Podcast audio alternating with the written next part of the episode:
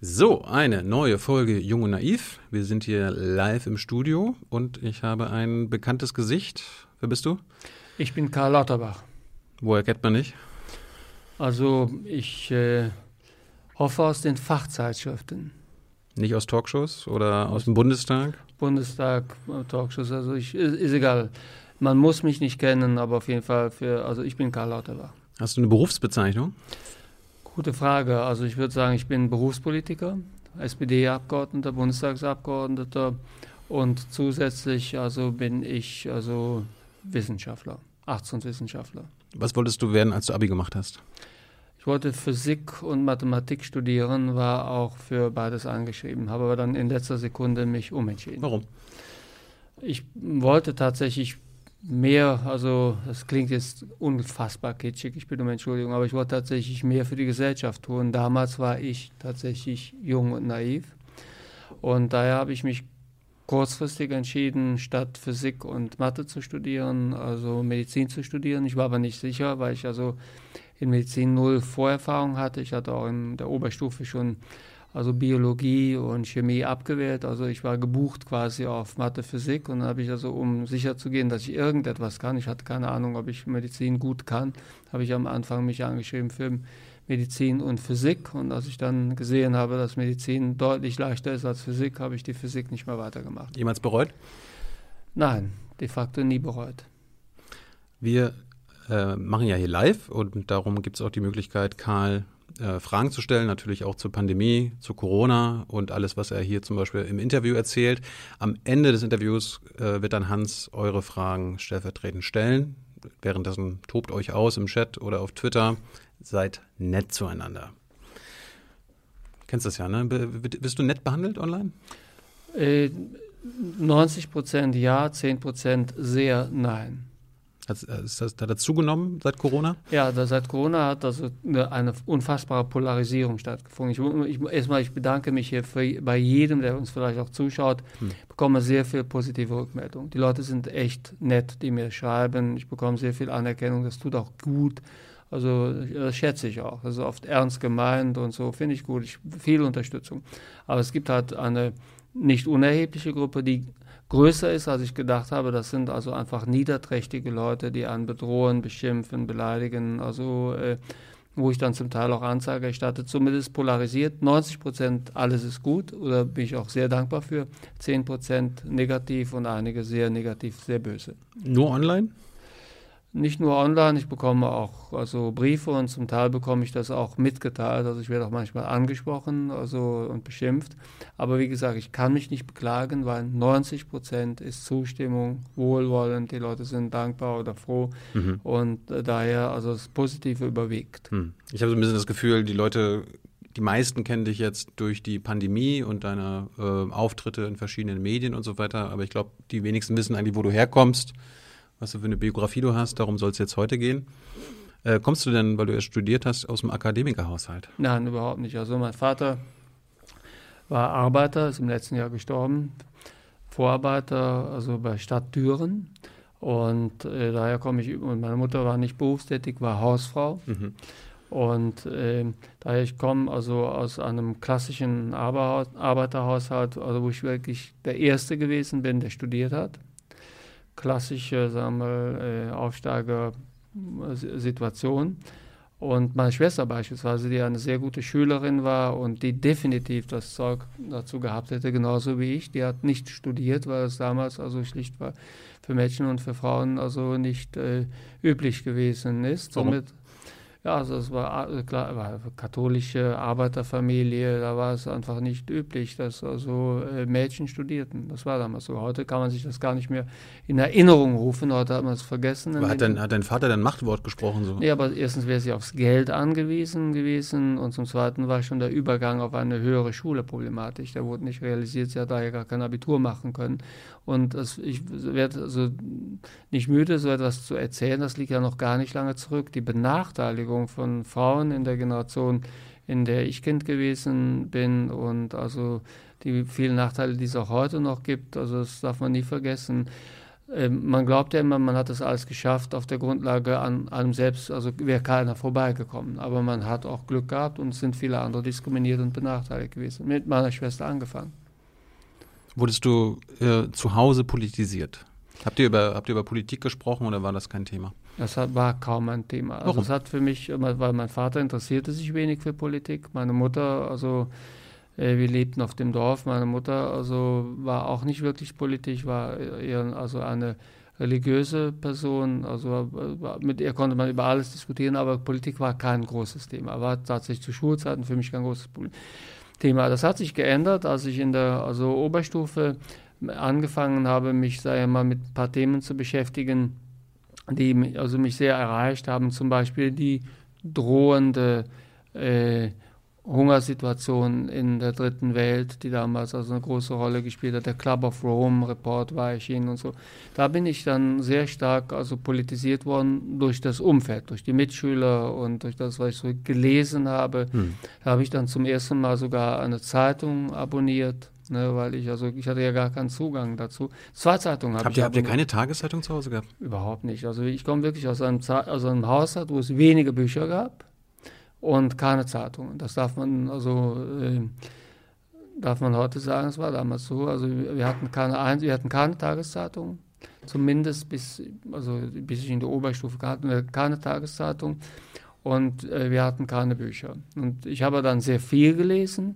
Und dann habe ich in der Oberstufe habe ich zwei Zeitungen abonniert, also und eine habe ich sogar also geschenkt bekommen. Da will ich mich heute nochmal bedanken. Und zwar, also abonniert hatte ich, was mir auch gegen hatte ich Newsweek, um mich international so ein bisschen mhm. zu informieren. Das habe ich mit großem Genuss gelesen. Ich war dann auch wirklich dann breit auch interessiert. Habe ja noch kein Netz und dann habe ich die FAZ also gelesen. Ich kannte mich mit dem politischen Spektrum von Zeitungen überhaupt nicht aus. Und in der FAZ, also stand halt viel drin, was irgendwie Weltpolitik, Wirtschaftswissenschaften so interessiert. Und habe ich an die FAZ sehr freundlich geschrieben und also ob sie mir ein paar Zeitungen zuladen konnten, wo es um bestimmte Artikel ging, also die mich interessierten. Und die haben dann ganz nett reagiert und ich glaube, ich habe dann sogar ein freies Abo bekommen oder was auch immer, aber die haben sofort, also da habe ich die Zeitung bekommen. Das war die erste Zeitung, die ich gelesen habe. Was hat dich denn interessiert bei der FAZ? Die Börsennachrichten? Ja, die Börsennachrichten interessieren mich bis heute nicht. Und nee, damals ging es im Wesentlichen, also ich habe mich dann sehr mit politischer Theorie beschäftigt. Ich hatte Adam Smith gelesen, also den mhm. Wohlstand der Nationen. Also ich hatte, Gott sei Dank hatte ich eine Wirtschaftswissenschafts-, also Lehrerin, die sehr politisch war.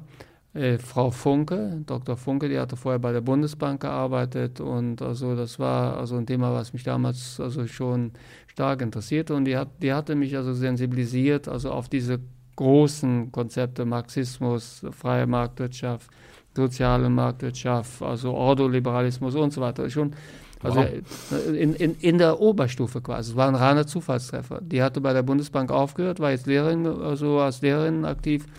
Ihrem Sohn habe ich damals Nachhilfe gegeben. Mhm. Es war ein Geben und Neben.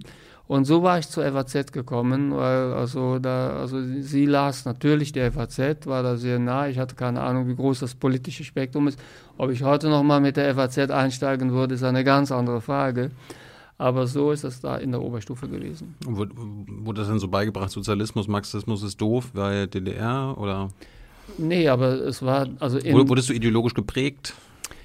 Ich habe ich hab einfach alles gelesen. Ich war eine Prägung, äh, kann man nicht sagen. Ich habe mich für alles also damals interessiert, habe mich da eingelesen und äh, hatte für eine kurze Zeit sogar überlegt, in diese Richtung was zu studieren, bin aber dann bei den Naturwissenschaften geblieben. Wollten deine Eltern, dass du studierst? Oder, oder hatten Überhaupt die sich gewünscht, irgendwie so ein so, mach Azubi, so Bankkaufmann oder Mein Vater also er hätte sich gewünscht wahrscheinlich, dass ich Polizist oder Soldat geworden wäre. So etwas hätte er sich vorstellen können. Wow. Das wäre, also das wäre für ihn, das wär, war für ihn wahrscheinlich. Und das, Warum? also, ja, also weiß ich nicht, also weil die, also ähm, das war auf jeden Fall etwas. Er war ja im Krieg nicht, also er war also 35 geboren, er war nicht angezogen worden, weil, zu, weil er jung war in dem Sinne, aber es ist so die Generation gewesen, wo also, so, also Datentum noch positiv besetzt war.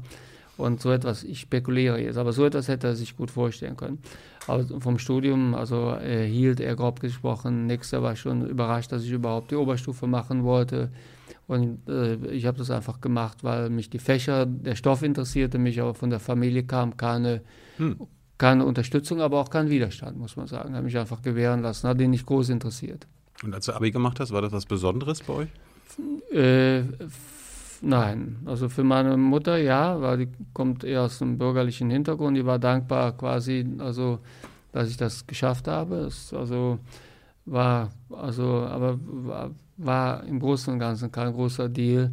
Und äh, also ich dann war auch klar, zu dem Zeitpunkt war ich auch schon ziemlich unabhängig, muss ich sagen. Also ich habe dann also auch selbst, ohne dass ich das groß jetzt mit meinem Vater besprochen hätte, was soll ich studieren, so habe ich mir selbst überlegt, was ich mache, fertig war. Da war ich schon relativ unabhängig. Hast du in deiner Jugend gearbeitet, so Nebenjobs gehabt, so Zeitung ja, ausgetragen? habe ich da. Ich habe, also, also ich sage mal, äh, äh, ich wollte ein Moped haben, um ein bisschen aus dem Dorf rauszukommen. Dafür brauchte ich das Geld, wie man heute sagt, die Knete. Mhm. Und dann habe ich, keinen Witz, also an der Tankstelle gearbeitet. Also äh, quasi äh, Fahrzeuge betankt und habe auch kleinere Reparaturen gemacht, um damit das Geld für das Moped zu, zu bedienen. Du hättest Automechaniker werden können. Das wäre drin gewesen, wahrscheinlich, ja. Bist du, bist du denn zur Bundeswehr gegangen nach der Schule? Nein, muss ich nicht. Äh, während des Medizinstudiums war ich quasi zurückgestellt worden, also äh, weil ich Medizin studiert habe und nachher, als ich also sagen wir, mit dem Medizinstudium fertig war, war ich schon relativ, also ich war schon relativ früh dann auch sagen wir, ein bisschen in die Wissenschaft eingetreten und da war ich dann quasi freigestellt, mhm. ja. Wann bist du dann vom Dorf in die Stadt gegangen mit dem Studium? Mit dem Studium. Ich habe, glaube ich, noch ein Jahr zu Hause gelebt oder anderthalb Jahre, weiß ich nicht mehr genau. Mhm. Und bin dann also äh, als das Studium dann Fahrt aufnahm, also bin ich nach Aachen gezogen. Aachen, wie, wie, war, die, wie war der erste Eindruck?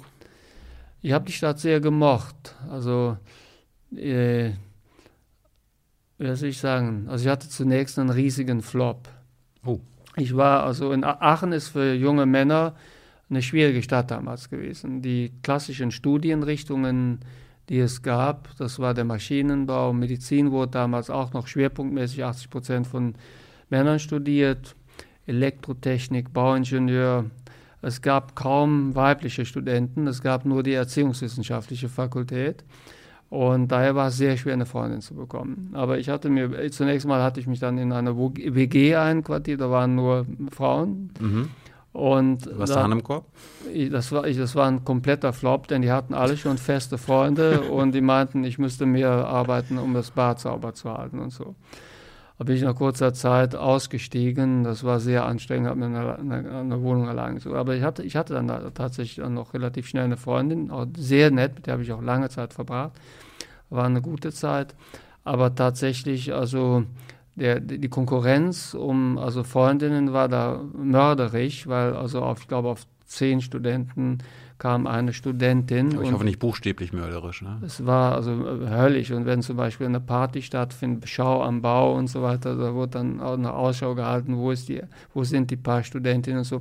Einmal sollte die pädagogische Hochschule dicht gemacht werden. Da waren die paar Frauen, die dort studierten. Da sind wir alle protestieren gegangen. Das war, wirklich, das war, mein, das war mein erster Studentenprotest. Also war wirklich. Also da, da, hat kein Maschinenbaustudent gefehlt und da, auch wir sind auch ganz vorn dabei gewesen. Das eine, wenn das passiert wäre, wäre es aus gewesen. Also ich wollte schon eh, eh fragen, was war deine erste Demo? Ja, das war nicht die erste. Ich habe also gegen, zu Schulzeiten habe ich gegen Franz Josef Strauß äh, protestiert. Aber äh, Nee, also aber zu Hochschulzeiten, also Hochschulpolitik auch ein bisschen gemacht, aber da lange Rede, kurzer Sinn, an diese Demo, in, in, äh, also schau, dass wir die, dass die PH geschlossen werden soll, das wäre eine Katastrophe gewesen. Da sind wir wirklich alle draußen. Erinnerst du dich noch an dein Zeichen, was du hochgehalten hast? Nee, weiß ich nicht, aber Lass die also, Frauen hier oder so? Haben wir auf jeden Fall geschrien, das kann, das darf nicht passieren. Also der, der also eine, äh, also eine Hochschule ohne Erziehungswissenschaften und ohne Pädagogik, äh, also hat keinen Wert. Wart ihr denn erfolgreich? Ja, die gibt es heute noch. Die Pädagogische Hochschule gibt es also in also etwas anderer Variante, gibt es sie heute noch, genau. Wir waren erfolgreich. Ähm, ab wann durftet ihr damals wählen? Ab 21 oder auch schon ab 18? 18. Erinnerst du dich noch, an wen du als erstes gewählt hast? Bei der Bundestagswahl? Ja, kann ich mich also äh, gut erinnern. Ich sage mal, wie die Geschichte insgesamt gewesen ist. Jetzt kommen wir ja sicherlich auf meine politische Vergangenheit. Noch nicht, ja. Okay. Also die, ich, ich war damals tatsächlich, also muss man heute zugeben, also CDU-Wähler. Und später Mitglied? Später Mitglied, genau. Ich habe rückwärts gezählt, bis das jetzt mhm, kommt, diese mhm. Jugendsünde in der Tat. Und also äh, ich war also aus einem katholischen Arbeiterhaushalt kommend, war ich tatsächlich also quasi in die CDU hineinsozialisiert worden, war aber zunächst noch nicht Mitglied, ich bin später Mitglied geworden. Zuerst bin ich Mitglied in der Adenauer Stiftung geworden. Ich brauchte dringend Geld. Ich hatte ja von Hause aus, meine Eltern haben mich finanziell nicht unterstützen können. BAföG, BAföG, Kai. Ja, habe ich BAföG habe ich also äh, zeitweise auch bekommen, aber ich hatte, wollte also sagen wir auch ein bisschen äh, noch mehr machen, als was man mit dem wenigen BAföG machen konnte. Was es damals gab, die BAföG-Sätze waren damals so niedrig wie jetzt und dann habe ich nebenher gearbeitet, aber dann habe ich irgendwann, also hat, bin ich also dann Stipendiat der Adenauer-Stiftung geworden. Und äh, da habe ich also dann viele Leute kennengelernt, die ich heute noch kenne, lange Rede, kurzer Sinn, dann hat es von dort nicht mehr lange gedauert, dann war ich dann CDU-Mitglied, da bin ich Mitglied geblieben bis also in die späten 90er Jahre. Bis 2001 sogar. Die Mitgliedschaft, glaube ich, also ist da, 2001 war der Eintritt in die also SPD, aber aus der CDU bin ich früher ausgeschieden. Ja, aber dann war es ja doch keine Jugendsünde. Du warst ja schon Ende 30 oder so. Ich habe ja also zehn Jahre in den Vereinigten Staaten gelebt, wo ich in der Karteileiche gewesen bin. Aber ich sage mal so, es ist wie, wie folgt gewesen. Also die, also die das ist, also mein, ich habe meine politische Sozialisation äh, in mehreren Phasen durchlebt. Lass uns die durchgehen. Also gehe ich mal durch. Also in der Kindheit bin ich, also ich bin sehr religiös erzogen worden und war quasi aus, aus einem katholischen Arbeiterhaushalt kommend äh, relativ idealistisch geprägt worden, aber war unpolitisch. Das Politische ist gekommen während des Studiums. Ich habe dann während der Aber, aber wo, wo, wo, worauf bezog sich denn Idealismus, wenn, wenn es nicht um Politik ging? Ehrlich gesagt, viele, also Leute, die schlicht aus einem religiösen Haushalt kommen, haben einen gewissen Idealismus. Selbst wenn, also wenn man noch unpolitisch ist. Man kann idealistisch sein, ohne dass man schon politisch ist. Die mhm. Politi po Politik ist ja quasi eine Variante der Umsetzung von Idealen, wenn man so will. Mhm. Und also ich ähm, war damals also so drauf, also dass ich einmal dachte, äh, dass man über Wissenschaft oder über also Arzt sein oder sonst etwas, dass man da den Idealismus ausleben kann, ohne dass man großpolitisch ist. Aber ich bin schon im Studium dann sehr viel politischer geworden. Da habe ich dann tatsächlich also. Das war aber nach 68, du war so alt, so alt bist du ja nicht, ne? So alt bin ich nicht, genau. Ja. Das war in den 80er Jahren. Okay. Und äh, also in den 80er Jahren, also äh, habe ich dann zuerst, also war ich, bin ich also politisiert worden über die Adenauer Stiftung schon mehr, mhm. aber dann bin ich tatsächlich auch Mitglied in der CDU gewesen und habe da auch ein bisschen also Hochschulpolitik gewesen, gemacht. Das ist aber dann eingeschlafen, als ich 87 nach Amerika gegangen bin. 87 bin ich quasi also nach über Arizona, Texas, also habe ich dann quasi um die zehn Jahre in den Vereinigten Staaten gelebt.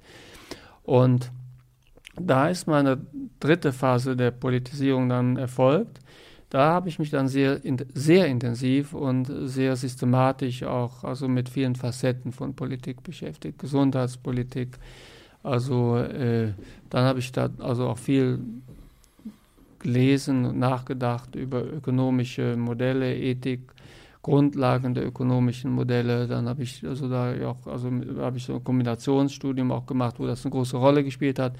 Und dann bin ich immer mehr, sagen wir mal, nach links gerutscht. Also in Amerika bin ich quasi, also äh, habe ich also in, in, dieser dritten Phase meiner politischen Sozialisierung, bin ich immer mehr, also insbesondere beeinflusst auch durch John Rawls, diesen also sehr bekannten Sozialphilosophen, der an der Harvard-Uni damals also noch eine sehr große Rolle gespielt hat, wo ich auch das Privileg hatte. Der gab dann so ein Fellowship, wo ich dann noch bei ihm hören konnte. Amartya Sen, der also Philosoph und Ökonom äh, bei dem ich dann später auch also promoviert habe und so. Das, das waren linke Ökonomen und äh, Philosophen, die mich also sehr stark beeinflusst haben und die dann dazu geführt haben, als ich nach Deutschland dann zurückgekehrt bin, bin ich aus der CDU ausgetreten und dann später auch in die SPD eingetreten. Warum bist du in die USA gegangen? Bitte? Warum bist du in die USA gegangen? Es war eine reine Forschung. Ich war, ich habe also da, ich hatte also Medizin äh, studiert, war aber noch immer relativ physiknah unterwegs. Und in der Nähe, also wo ich also studiert habe und wo ich gewohnt habe, quasi auf, der, auf dem halben Weg ist das, die, so, früher ist das noch Kernforschungsanlage Jülich, Forschungszentrum Jülich heute. Den Kern hat man nach Tschernobyl, was ich dort übrigens erlebt habe, hat man fallen gelassen. Wir haben danach nur noch Forschungszentrum heißen wollen. Aber da habe ich also ein bisschen gearbeitet, da habe ich gearbeitet und da habe ich promoviert. Meine erste Promotion in Medizin, die habe ich in der Kernforschungsanlage Jülich gemacht. Das war so ein Zwischenbereich. Ging es darum, ein kleines Gerät zu entwickeln, womit man die Herzfunktion also untersuchen konnte also mit einem computergestützten, also nuklearmedizinischen Verfahren und an der Entwicklung dieses Geräts war ich beteiligt und habe Untersuchungen gemacht. Gibt das immer noch? Das Gerät war ein Flop. Ich, das habe ich aber flott, also schon ein Flop. Das war das, das, das Gerät war also ein Flop. Das kam gegen amerikanische. Wir hatten Konkurrenz in Amerika und die Konkurrenz war deutlich besser.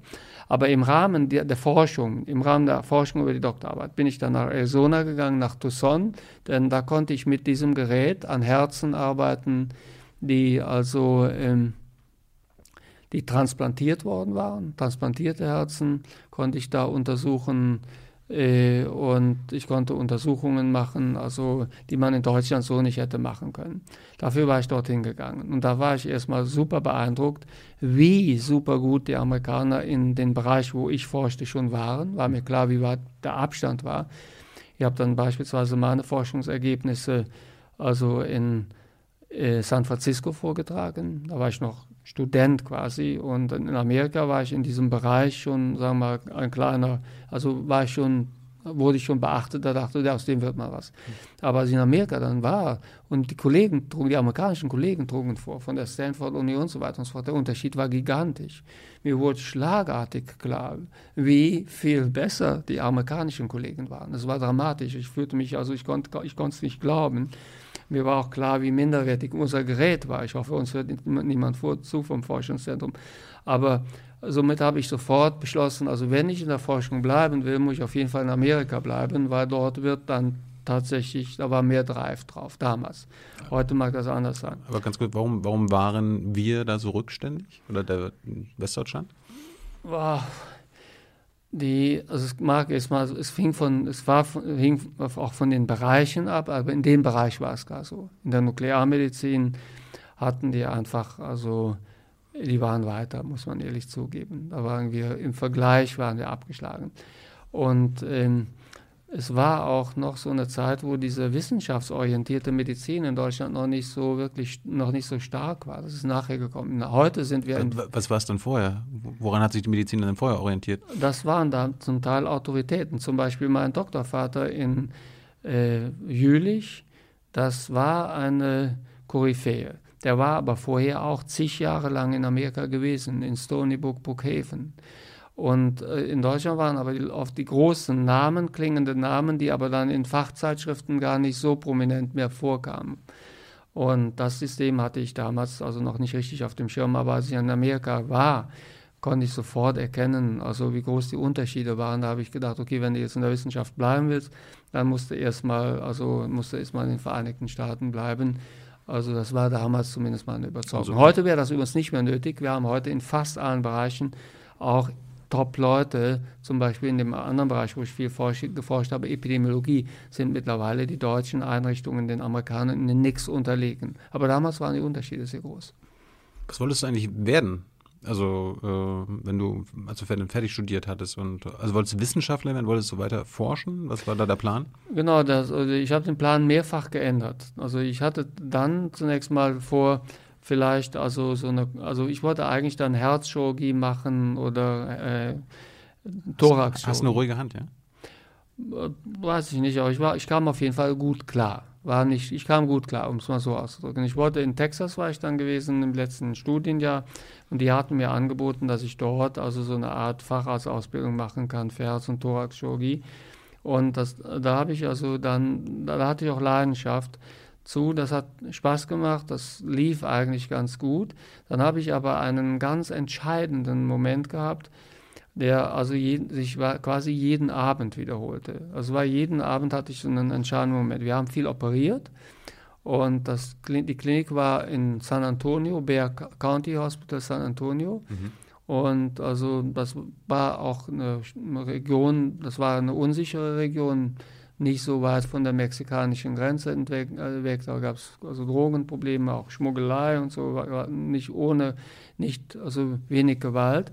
Und als ich in Deutschland, also in der Kardiologie oder Herzchirurgie, das so durchrotiert wurde, auch in Arizona, wo ich das mit dem Gerät noch gemacht hatte, an den transplantierten Herzen. Da hatten wir noch viele normale Patienten. Aber in San Antonio war es so, am Ende des Tages, wenn ich so durch den Tag durchging, was haben wir heute operiert? Das waren entweder Leute, die ein Leben lang geraucht und also sehr ungesund gegessen hatten, die hatten die Herzkranzgefäße zu. Dann hatten wir Leute an der Lunge operiert, die hatten Stich- oder gar Schusswunden. Dann gab es wiederum andere, also die waren also in vollkommen vermeidbare schwerste Unfälle verwickelt gewesen, also unter Drogeneinfluss. Wir sahen halt sehr viel, wo ich dann am Ende des Tages also äh, überlegte, das ist eigentlich alles vermeidbar gewesen. Also es waren neun von zehn Eingriffen, die wir gemacht hatten, wären durch Vorbeugung vermeidbar gewesen. Und diesen, diesen Moment, diesen selbstreflektiven Moment, den habe ich quasi sehr viele Abende gehabt.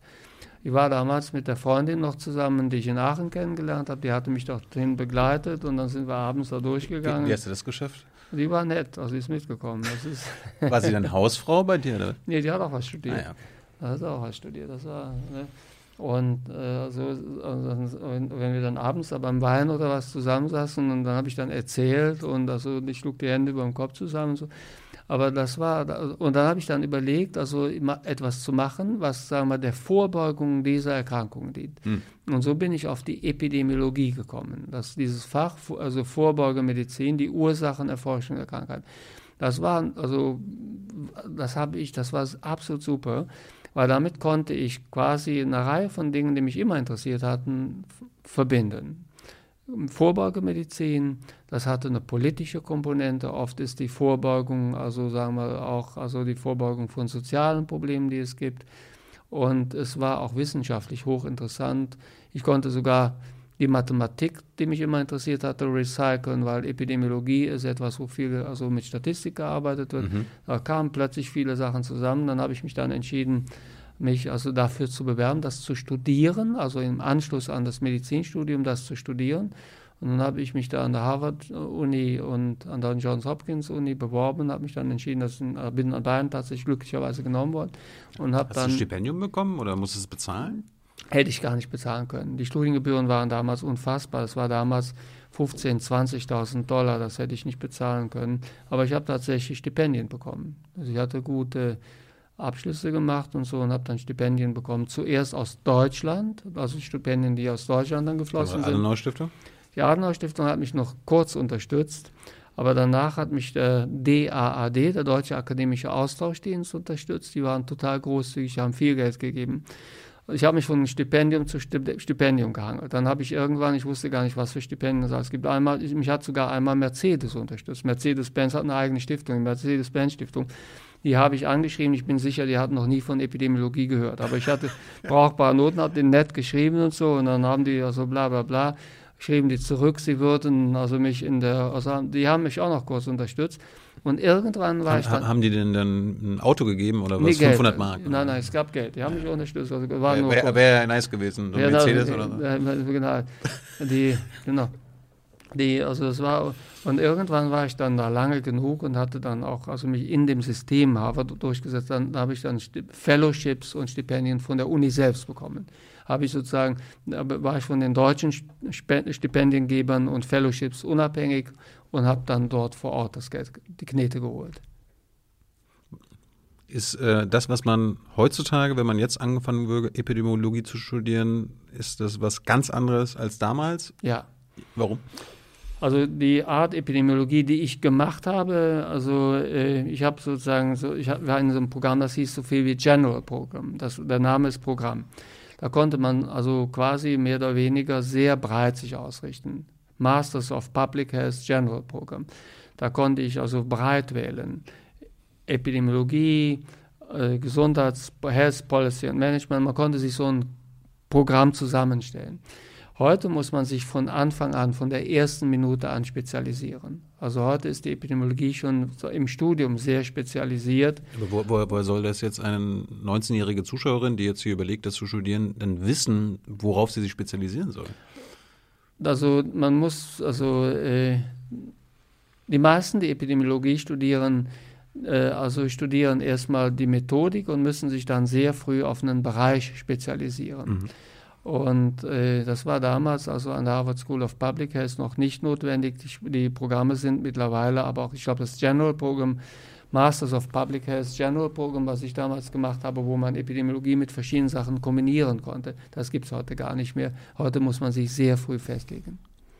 Was äh, muss man dann über die Methodik wissen? Die Methodik ist so eine Kombination, man also, also sehr viel Statistik halt. Also ist also äh, Zahlen viel, eingeben in den Computer. Genau, also also ja nicht die Zahlen eingeben, sondern quasi die Auswertung, also die Statistik, Mathematik. Dann eben wie Studien funktionieren, das ist super spannend. Also was für Arten von Studien es gibt, woran ich eine gute Studie von der schlechten unterscheiden kann also wie man Studien plant, wie also viele Menschen in der Studie sein müssen, damit man nachher ein auswertbares Ergebnis hat. Wie man, also das ist sehr wichtig, wie man unterscheiden kann, ob etwas also tatsächlich die Ursache für etwas ist oder nur so aussieht wie die Ursache, also die sogenannte Kausalität. Es gibt oft, also sagen wir Zusammenhänge, da wirkt es so, als wenn das die Ursache wäre, es ist aber nicht die Ursache, sondern es läuft quasi nur mit. Gib mal, gib mal ein Beispiel. Ich kann ein Beispiel geben, also wenn ich jetzt also ähm, untersuche, wie ist also der Einfluss von Bewegungsarmut äh, auf Herzkrankheiten.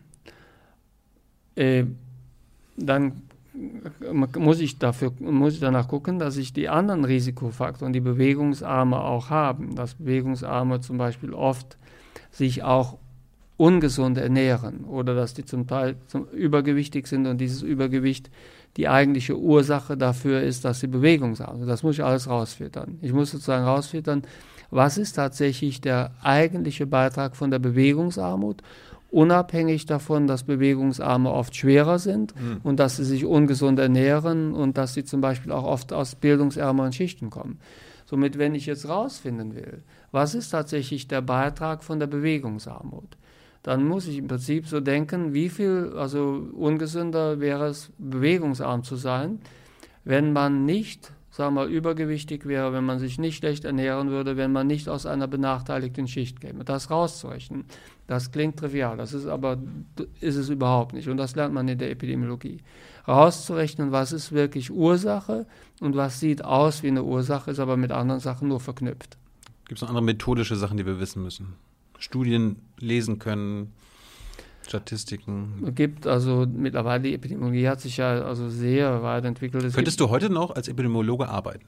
Ich bin nach wie vor der Leiter des Instituts für klinische Epidemiologie und äh, Gesundheitsökonomie an der Uniklinik in Köln. Das heißt, also die Tatsache ist wie folgt zu beantworten. Wenn ich aus dem Bundestag zum Beispiel rausflüge, dann ist es nicht nur die Frage, ob ich da noch arbeiten könnte, sondern wahrscheinlich müsste ich in diesem, bis dahin schon was anderes machen, aber ich müsste damit dann wieder mein Geld verdienen. Da ich noch immer also wissenschaftliche Studien lese, also auch äh, quasi ähm, auch ein bisschen Lehrer noch mache, allerdings in einem anderen Bereich an der Harvard School of Public Health, also wäre ich dazu noch in der Lage. Ich bin aber immer so viel im Fach geblieben und habe so viel Epidemiologie gelesen und auch Studien interpretiert und so weiter und so fort, dass ich also das sofort machen könnte. Das heißt, du gehst eigentlich ganz locker damit um, ob du jetzt weiter im Bundestag bist oder nicht. Zumindest, meine, es gibt ja viele im Bundestag, die, die klammern sich daran, weil sie also sagen. Ich, ich müsste, wenn ich, wenn ich rausflöge, dann wäre das für mich tragisch, weil ich dann bestimmte Sachen nicht mehr machen könnte, die für mich jetzt sehr bedeutsam sind. Aber ich würde auf jeden Fall also weiter mein, mein Brot verdienen können und ich könnte noch, also ich könnte sozusagen an den Platz, wo ich früher gewesen bin, an den Lehrstuhl für klinische Epidemiologie und äh, Gesundheitsökonomie der Uni Köln. Da könnte ich zurückkehren. Ich bin nach wie vor dort auch der Leiter des Instituts, bin dann kommissarisch also vertreten und könnte die Vorlesungen und auch die Forschung, die da notwendig sind, das könnte ich noch ableisten. Die Frau, die das jetzt leitet, das Institut, die macht das zwar besser, als ich es je gekonnt habe. Sie ist quasi meine kommissarische Vertretung und die ist einfach super gut. Stefanie Stock, von daher würden wir es dann zusammen machen, aber ich würde wahrscheinlich noch ganz gut mitschwimmen. Es ist natürlich die Frage, warum machst du das nicht beides? Also ich meine, in der CDU und der FDP gibt es so viele. Das ist ausgeschlossen. Also ich bin Vollblutpolitiker. Ich, bin, ich komme ehrlich gesagt so kaum mit der Zeit klar. Also die, die Politik, die ich mache, ist immer Vollblutgeschäft gewesen. Also das wäre nebenher nicht möglich gewesen. Was ich noch schaffe, ist, eben nicht, äh, bleib bei den Studien, tagesaktuell, weil mich das tatsächlich brennend interessiert. Und was ich mir als Luxus noch leiste, ist die Gastprofessur an der Harvard School of Public Health. Da habe ich viele Freunde, da habe ich ja lange gelebt, da fahre ich dann hin, besuche Freunde, unterrichte da ein bisschen. Das ist der Luxus, den ich mir als Wissenschaftler noch leiste. Aber irgendwas nebenher zu machen oder Gutachten zu machen oder was auch immer, das ist für mich zeitlich überhaupt nicht drin. Du hast gerade gesagt, man lernt auch gute von schlechten Studien zu unterscheiden. Wie, also, was müssen wir darüber wissen? Also kann man das äh, so einem Laien erklären, was eine gute Studie ausmacht und eine schlechte? Oder kannst du das nur als Experte rausfinden? Nee, das, also, also, also gut, die Studien sind für einen Laien nicht interpretierbar. Das muss man nicht sagen. Die Studien sind natürlich, also die Methodik der Studien ist immer komplizierter geworden. Somit sind die epidemiologischen Studien, die heute, also Fachleute wie zum Beispiel, also die Spezialisten wie zum Beispiel Michael Meyer-Hermann publizieren oder Frau, Frau Priesemann aus Göttingen oder was, die, das sind Studien, die selbst für einen niedergelassenen Arzt also so nicht interpretierbar sind. Also die Methodik ist echt, also mathematisch hochkomplex mittlerweile. Das geht übrigens auch weit über das hinaus, was wir damals gemacht haben, muss man ehrlich sagen. Wir haben damals also klassischerweise mit Regressionsanalysen gearbeitet, mit klassischer Bayesianischer oder normaler, sagen wir, frequentistischer Statistik. Das sind unter, unterschiedliche Arten, Statistik zu machen. Aber das ist alles relativ zu Fuß im Vergleich zu dem, was diese Leute heute machen. Da wird heute zum Teil also mit also, äh, Methoden der künstlichen Intelligenz gearbeitet, da wird also mit hochkomplexen Modellierungen gearbeitet. Das geht nochmal sehr viel über das hinaus, was wir damals konnten. Aber wir, also die Brot und Butter, also äh, äh, klinischen Epidemiologen von damals. Wir haben auch noch unseren Beitrag äh, zu leisten, weil wir, also wir kennen uns halt sehr gut aus mit dem, was in den Organen passiert. Also, wir, also ich bin zum Beispiel sehr eingelesen und spezialisiert auf die Art und Weise, wie, wie Krankheiten in den Organen passieren auf der Grundlage bestimmter Risikofaktoren, wie mhm. das zum Beispiel funktioniert, wie sich dann die Gene verändern, also wie die Gene, sagen wir mal, angeschaltet oder abgeschaltet sind, welcher Risikofaktor, also welche Bedeutung hat und so. Da haben wir auch noch, also wir die alten Brot- und Butter, also äh, Epidemiologen, klinischen Epidemiologen, die jetzt keine Fachleute sind für die Modellierung. Da haben wir noch immer einen Beitrag zu leisten. Kann eigentlich künstliche Intelligenz eigentlich irgendwann euch ersetzen? Nein, nicht komplett. Also die künstliche Intelligenz ergänzt also die Methoden, die wir haben in der also Methodik. Ich, ich bringe ein Beispiel, wo künstliche Intelligenz etwas kann, was also wir nicht können und wo dann auch die Enden sind. Also wenn ich jetzt meinetwegen ganz viele Gene habe und habe noch keine Hypothese, habe noch keine Ahnung, welche Gene wie zusammenspielen bei der Entstehung der Komplikation. Ich überlege mir zum Beispiel hier, um bei Corona mal anzufangen. Mhm. Ja, bei Corona, also äh, überlege ich mir, also es gibt ja Leute, die also in der zweiten Woche dann abstürzen und äh, der, dann gibt es solche Leute, die in der zweiten Woche wieder besser werden, haben dann wenig Symptome, sind durch. Wir können nicht wirklich unterscheiden, wer in welche Gruppe gehört. Woran liegt das? Und ich kann künstliche Intelligenz einsetzen, um da Muster zu erkennen. Und indem ich alle Daten, die ich habe, in so ein System einbringe, einfüttere, und äh, alle also, äh, Outcomes, also alle Ergebnisse einfüttere. Und dann fängt das System an zu recherchieren, welche Muster gibt es da. Das macht das also in der Regel mit einem Ansatz, den man Deep Learning nennt, der nichts anderes ist als eine besondere Art, sage ich einmal, rückwärts von den Ergebnissen auf die Ursachen zurückzurechnen und da Muster zu erkennen. Und das funktioniert mit einer Mathematik, die also so viel wie ähm, Backpropagation heißt. Das heißt, ich rücke immer Stückchen für Stückchen in einem also, äh, Netzwerk der künstlichen Intelligenz, neuronalen Netzwerk, das ist so ähnlich aufgebaut, wie unser Gehirn funktioniert, rücke ich von den Ergebnissen Stückchen für Stückchen über die Risikofaktoren zurück und erkenne dann Muster. Und diese Muster, die sind so kompliziert, die würde man mit normaler Mathematik oder Testerei oder auch gar, indem ich darüber nachdenke, würde man nicht finden. Aber künstliche Intelligenz sieht diese Muster sieht dann zum Beispiel, dass diese oder jene Genkombination darüber entscheidet, ob jemand in der zweiten Woche abstürzt oder nicht. Und die dahinterstehende, also Mathematik, diese Verfahren, das finde ich absolut interessant und hochspannend. Ich interessiere mich dafür sehr stark. Aber das wurde zu der Zeit, das gab es zu dem Zeitpunkt, als ich das studiert habe, noch gar nicht. Und das wird die Epidemiologie in Zukunft wesentlich weiterentwickeln, weil man damit Datensätze untersuchen kann, die einfach zu kompliziert und zu groß sind, als dass man das noch mit der normalen, ich sag mal, Standardmathematik machen kann, Regressionsanalysen, also oder also Test, Hypothesen testen und ähnliche Schwenke. Dafür sind diese Datensätze zu groß und zu komplex, um das damit zu machen. Das kann künstliche Intelligenz. Aber künstliche Intelligenz also äh, würde den simpelsten Fehler, der darin ist, nicht erkennen. Wenn der Datensatz zum Beispiel aus irgendeinem Grund nicht repräsentativ ist hm. oder der Datensatz ist schlecht gemacht worden oder der Datensatz ist eigentlich für diese Frage gar nicht aussagekräftig. Das würde die künstliche Intelligenz nie erkennen. Die würde blind darüber laufen und würde wie verrückt nach dem Muster erkennen und würde niemals sehen, dass der Datensatz in Wirklichkeit vollkommen unbrauchbar ist. Dafür gibt es uns. Hat die künstliche Intelligenz in der Corona-Pandemie bisher uns weitergeholfen? In ein paar Punkten ja. Das Wo? sind also, also äh, am Anfang gab es zum Beispiel Arbeitsgruppen, die haben geguckt, also können wir irgendwie ein Medikament finden, was wirkt. Da kann ich natürlich hingehen und kann jedes Medikament testen, da bin ich aber 20 Jahre dran und dann ist die Pandemie längst bewältigt. Was aber mit künstlicher Intelligenz machbar ist. Ich schaue mir an, wie bestimmte sagen wir, äh, Proteine am Virus aufgebaut sind. Zum Beispiel das sogenannte berühmte Spike-Protein oder andere Proteine. Ich gucke einfach, wie die aufgebaut sind.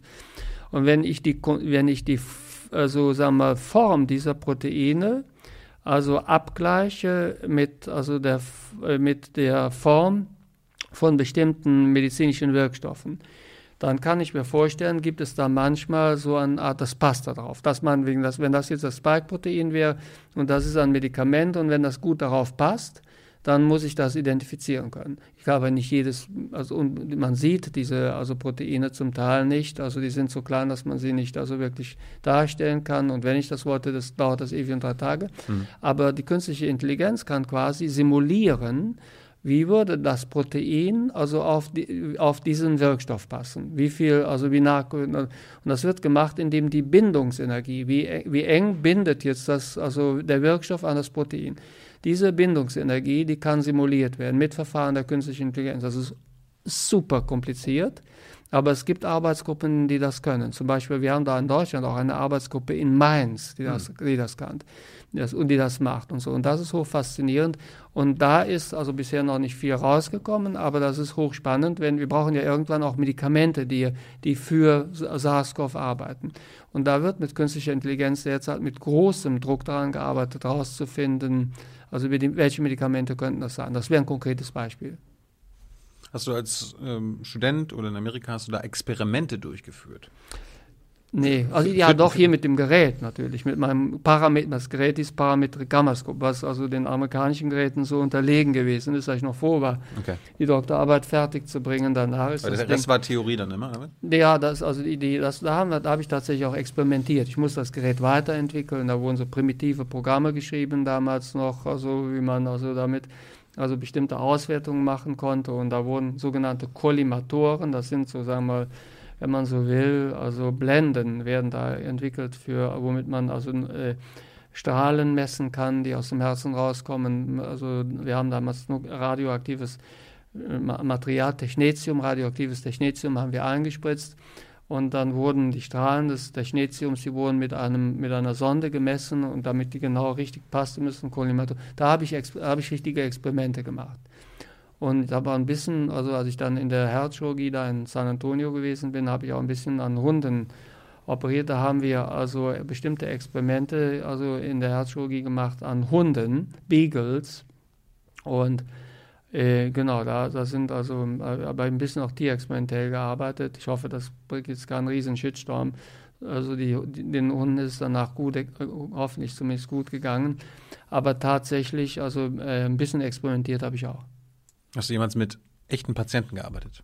Ja, während, während, also während des, ich habe ja während meines Studiums habe ich also, habe ich also ähm, äh, in der Intensivmedizin, also mhm. in der, auf der Intensivstation, als, also quasi als, wenn man so will, äh, Intensivpfleger gearbeitet, hatte ich mir, also war ich nicht ausgebildet, aber ich hatte mich da eingearbeitet, habe ich viele Jahre gemacht, viele Jahre sogar, hat, um Geld zu verdienen. Und äh, dann habe ich noch während des, also praktischen Jahres in, in, in San Antonio gearbeitet. Danach bin ich ja reiner Wissenschaftler gewesen. Ich habe jahrelang dann sogar meine Approbation noch nicht mal beantragt, weil ich ja nicht medizinisch arbeiten, also nicht klinisch arbeiten wollte. Dann habe ich aber dann, also irgendwann habe ich das nachgeholt und also jetzt bekomme ich halt also sehr häufig, also wenn man so will, weil ich auch relativ tief eingelesen bin in ein paar Fächer zumindest, bekomme ich also sehr viele, also klinische Fragen, würde ich mal sagen. Berate ich Leute, das mache ich schon, auch ärztlich. Wie bist du damit umgegangen, als du zum ersten Mal einen Patienten sterben sehen hast? Da war ich noch Student. Hat das also, was mit dir gemacht? Mich, dass ich das, ich bringe das, also wir haben ja, was hat das gemacht? Ganz ehrlich gesagt, an den ersten Patienten, den ich erlebt habe, der gestorben ist, also kann ich mich nicht mehr erinnern. Ich erinnere mich noch an ein paar Momente, die also furchtbar gewesen sind, also wo ich, wo ich, wo, was, also was schrecklich gewesen ist. Aber den, also wenn ältere Leute gestorben sind, das habe ich irgendwie auch also ein Teil des Lebens empfunden. Das fand ich jetzt nicht. Also wir haben gekämpft um jeden Einzelnen, wie das jeder Arzt tut. Hm. Aber das habe ich nicht, also das, das habe ich als Teil des Lebens gesehen. Aber ich erinnere mich an Momente, die wirklich mir sehr nahe gegangen sind. Ein Moment, der für mich zum Beispiel furchtbar gewesen ist, den ich nie vergessen habe. Ich war auf der Intensivstation, also tätig. Die Station hieß A51. Die war in Jülich in dem Kreiskrankenhaus, wo ich immer gearbeitet habe, nachts sehr viele Nächte gemacht. Und wir hatten einen furchtbaren Unfall zu versorgen auf der Autobahn. Da geht so eine Autobahn entlang zwischen Aachen und Düsseldorf führt die. Und da war ein junger Teenager in einen schweren Unfall gekommen, vier Mädchen. Und also war ein sehr schwerer Unfall, das Fahrzeug hatte sich überschlagen und so und die waren alle schwer verletzt. Und da haben wir tatsächlich also in dieser Nacht also um das Leben dieser vier Mädchen gekämpft. Wurde operiert, stabilisiert, es hatte schwere Verletzungen gegeben und so weiter und so fort. Und zum Schluss waren dann, sind alle vier gestorben. Das wirklich, also war ein furchtbarer Unfall gewesen, dass tatsächlich kein einziges Mädchen hat überlebt. Das waren, ich weiß nicht, 19-Jährige, 20-Jährige um den Dreh herum. Das war einfach ganz, ganz, ganz schrecklich. Und also die Verstorbenen wurden abends, wenn, oder wenn wir jemanden starb, haben wir dann sozusagen in so eine Halle gebracht, unter dem Krankenhaus, so eine Leichenhalle war das so, die, und wir haben tatsächlich dann eine, also wir fuhren dann ständig in diesen Raum rein und brachten die, und, und an solche Momente, an solche Momente erinnere ich mich noch heute. Das ist einfach, also somit, also ich habe immer den Tod im Alter, also an Krankheiten, die wir noch nicht beherrschen. Das habe ich als einen natürlichen Teil des Lebens empfunden. Aber ich habe es immer als extrem furchtbar, tragisch und also schrecklich empfunden, wenn Leute deutlich vor der Zeit gestorben sind und eigentlich keine Chance mehr gehabt, also ein, ein, ihr Leben zu, ver zu verwirklichen. Das, also solche Momente, an die erinnere ich mich sehr genau. Ich kenne auch ein paar Ärzte und Ärztinnen, die haben alle mal Fehler gemacht und das jetzt damit geendet hat, dass der Patient gestorben ist oder dass es einen schweren Verlauf gab, aber hast du auch mal einen Fehler gemacht? Fehler macht jeder von uns, ja klar, natürlich haben wir Fehler gemacht. Aber das ist, wird ja in Deutschland gerade oder kann an anderen auch so sein, es wird zu wenig darüber gesprochen. Also wir haben so eine fehlende Fehlerkultur. Ja, das stimmt. Nee, wir haben also, ja, natürlich haben wir Fehler. Vielleicht reden wir mal über einen. Ein Fehler, so, die, ja, also ja, wir haben, ich habe definitiv Fehler gemacht und an Fehler erinnert man sich auch. Ich sage mal einen Fehler, den ich also auch nicht vergesse. Das war also, da war in der Notfallsituation und ähm, wir haben also einen, eine Patientin haben wir intubiert, um sofort operieren zu können. Mhm. Also wird der Schlauch sozusagen und also die, die Narkose setzte nicht ein. Die Narkose setzte schlicht nicht ein. Äh, die also kam nicht. Also und äh, gab dann eine relativ dramatische Situation, weil also äh, wir hatten schon, also war einfach die Narkose setzte nicht ein, wie wir uns das vorgestellt hatten. Und es wurde also sehr hektisch alles gemacht und so. Und dann hat ein Pfleger plötzlich also äh, gesehen, wir haben damals ein Narkosemittel genutzt, das hieß so viel wie Halotan. Und da hat ein Pfleger dann gesehen, dass quasi also an dem Narkosegerät, also dass kein Halotan mehr drin war. Da hm. quasi wir hatten, das Narkose, die Narkose wirkte nicht, weil schlicht kein, kein Halotan mehr im Gerät war. Das war dramatisch. Heute wird das wahrscheinlich gar nicht, ich kann mir nicht vorstellen, dass heute so etwas überhaupt noch möglich ist. Ich bin ganz sicher, hm. dass die modernen Narkosegeräte so etwas sofort durch ein Signal melden. Aber es war halt damals so. Das Gerät, also, und, und das war nicht beachtet worden und das war ein Fehler. Sozusagen ein klassischer, also, und das waren, wir waren in eine dramatische Situation gekommen durch den Fehler, dass quasi im, also im Gerät halt kein, und so, solche Fehler, da bringe ich viele, also bringe ich einige auch in Erinnerung. Zurück zu deinem Studium, deiner Ausbildung. Wann bist du mit Pandemien zum ersten Mal in Kontakt gekommen? Da kommt man ja im Medizin. Das war, das war damals also schon alles normal? Die, schon in Texas noch, bevor ich in San Antonio also bevor ich also in bevor ich überhaupt die Epidemiologie, die ja quasi sich berufsmäßig mit Pandemien und Volkskrankheiten und so beschäftigt, ich war ich schon also äh, mit also äh, ich war mit mit der, mit der AIDS, also äh, äh, Erkrankung halt, also sehr früh in Kontakt gekommen. In San Antonio gab es also sehr viele AIDS-Kranke. Ich war ja da in der Herz- und Thorax, also äh, Chirurgie wesentlich, also und auch in Intensivmedizin ein bisschen. Und wir hatten halt damit, wir hatten da die ersten, das waren die ersten, es war ja die, die AIDS-Welle schwappte über Amerika weg. Und San Antonio ist eine Stadt, wo es eine große äh, Schulen-Community gibt, Gay-Community, mhm. ähnlich wie San Francisco. Äh, und, da, und da hatten sich in der frühen, also äh, HIV, also äh, Pandemie, hatten sich dort also Leute infiziert, dass man noch gar nicht wusste, was ist das überhaupt. Und damals war, somit, da, somit hatte man, also in San Antonio gab es eine große Gruppe von, also äh, Homosexuellen, die sich mit HIV infiziert mhm. hatten. Es gab auch noch keine Medikamente. Also die, also, also die Medikamente, die jetzt heutzutage das im Prinzip sehr gut beherrschbar machen, die gab es noch gar nicht. Und daher war es für mich dramatisch zu sehen, also was das mit Leuten machen kann. Da habe ich mich also dann sehr intensiv natürlich damit beschäftigt.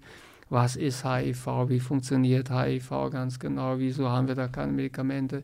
Wie wirkt das so und so weiter? Das war meine erste wirklich intensive Auseinandersetzung mit Pandemien. Warum haben wir es seit 30 Jahren nicht geschafft, AIDS zu heilen? Oder warum gibt es gegen den HIV-Virus keinen Impfstoff?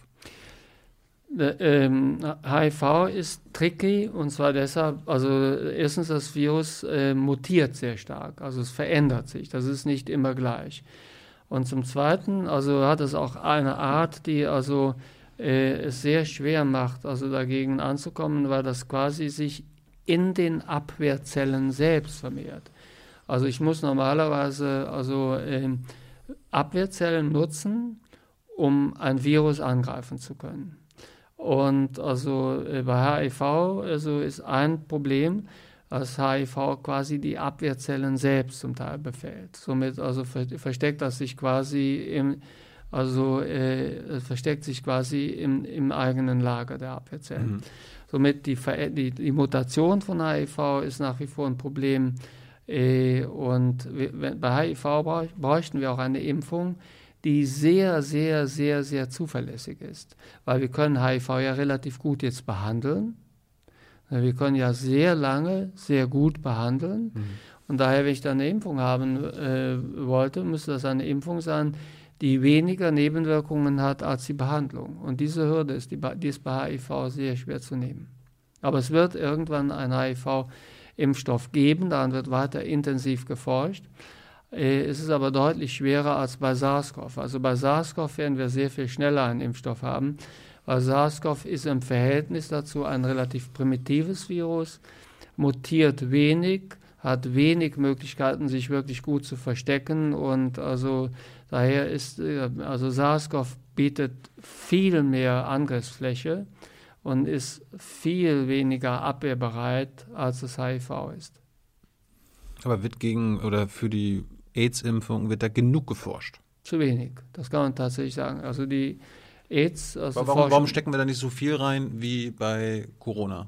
Weil es so, so wenige betrifft, oder was? Ja, das, also die, das hat verschiedene Gründe, aber tatsächlich, also Gott sei Dank betrifft es viel weniger. Es ist aber auch so, also äh, die, also HIV ist ja relativ gut, also sagen wir mal, vermeidbar durch klassische Vor Vorsichtsmaßnahmen, Kondome nutzen, also prophylaktische Therapie und so weiter und so fort. Ist etwas, was man gut vorbeugen kann. Und man kann es auch einigermaßen gut behandeln, wenn es eingetroffen ist. Von daher ist einfach der Druck nicht so groß, also der Wissenschaftler und also es gibt auch nicht so viel Geld damit zu machen. Mit so, also mit Impfstoffen verdient man sowieso in der Regel nicht viel Geld. Also Impfstoffe, ich bin ja wirklich nicht bekannt als, sagen wir mal, pharmafreundlich. Ich gehöre ja tatsächlich, also, also ich bin, habe also beispielsweise in der Krebs, also habe ich ja die pharmazeutische Industrie sehr heftig kritisiert, dass dort zum Teil Medikamente komplett über teuer sind, also oft nur, 100, oft nur sagen wir Wochen die Lebenserwartung verlängern, mit 150.000 Euro Kosten für die Therapie. Ich bin somit also pharmakritisch in vielen Bereichen auch. Aber in der, also bei der Impf, also Forschung und bei, den, bei, bei, bei der Impfökonomie, die Pharmafirmen, die Pharmafirmen werden mit Impfstoffen nicht reich. Und daher brauchen wir hier tatsächlich auch öffentlich finanzierte Forschung. Mehr als wir haben. Gerade bei HIV. Eine Frage, die hätte ich, hätte ich auch später bei Corona gestellt, aber es passt jetzt ganz gut, äh, weil das auch zu AIDS passt.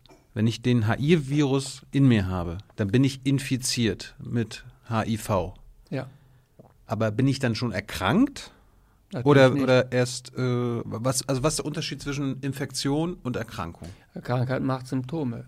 Also wenn ich keine Beeinträchtigung der Lebensqualität habe, keine Symptome habe, wenn mein Wohlbefinden in keiner Weise eingeschränkt ist, dann bin ich nur infiziert, dann bin ich nicht krank. Das heißt jetzt auch aktuell bei Corona, äh, warum sind denn die Infizierten da so wichtig und nicht die Erkrankten?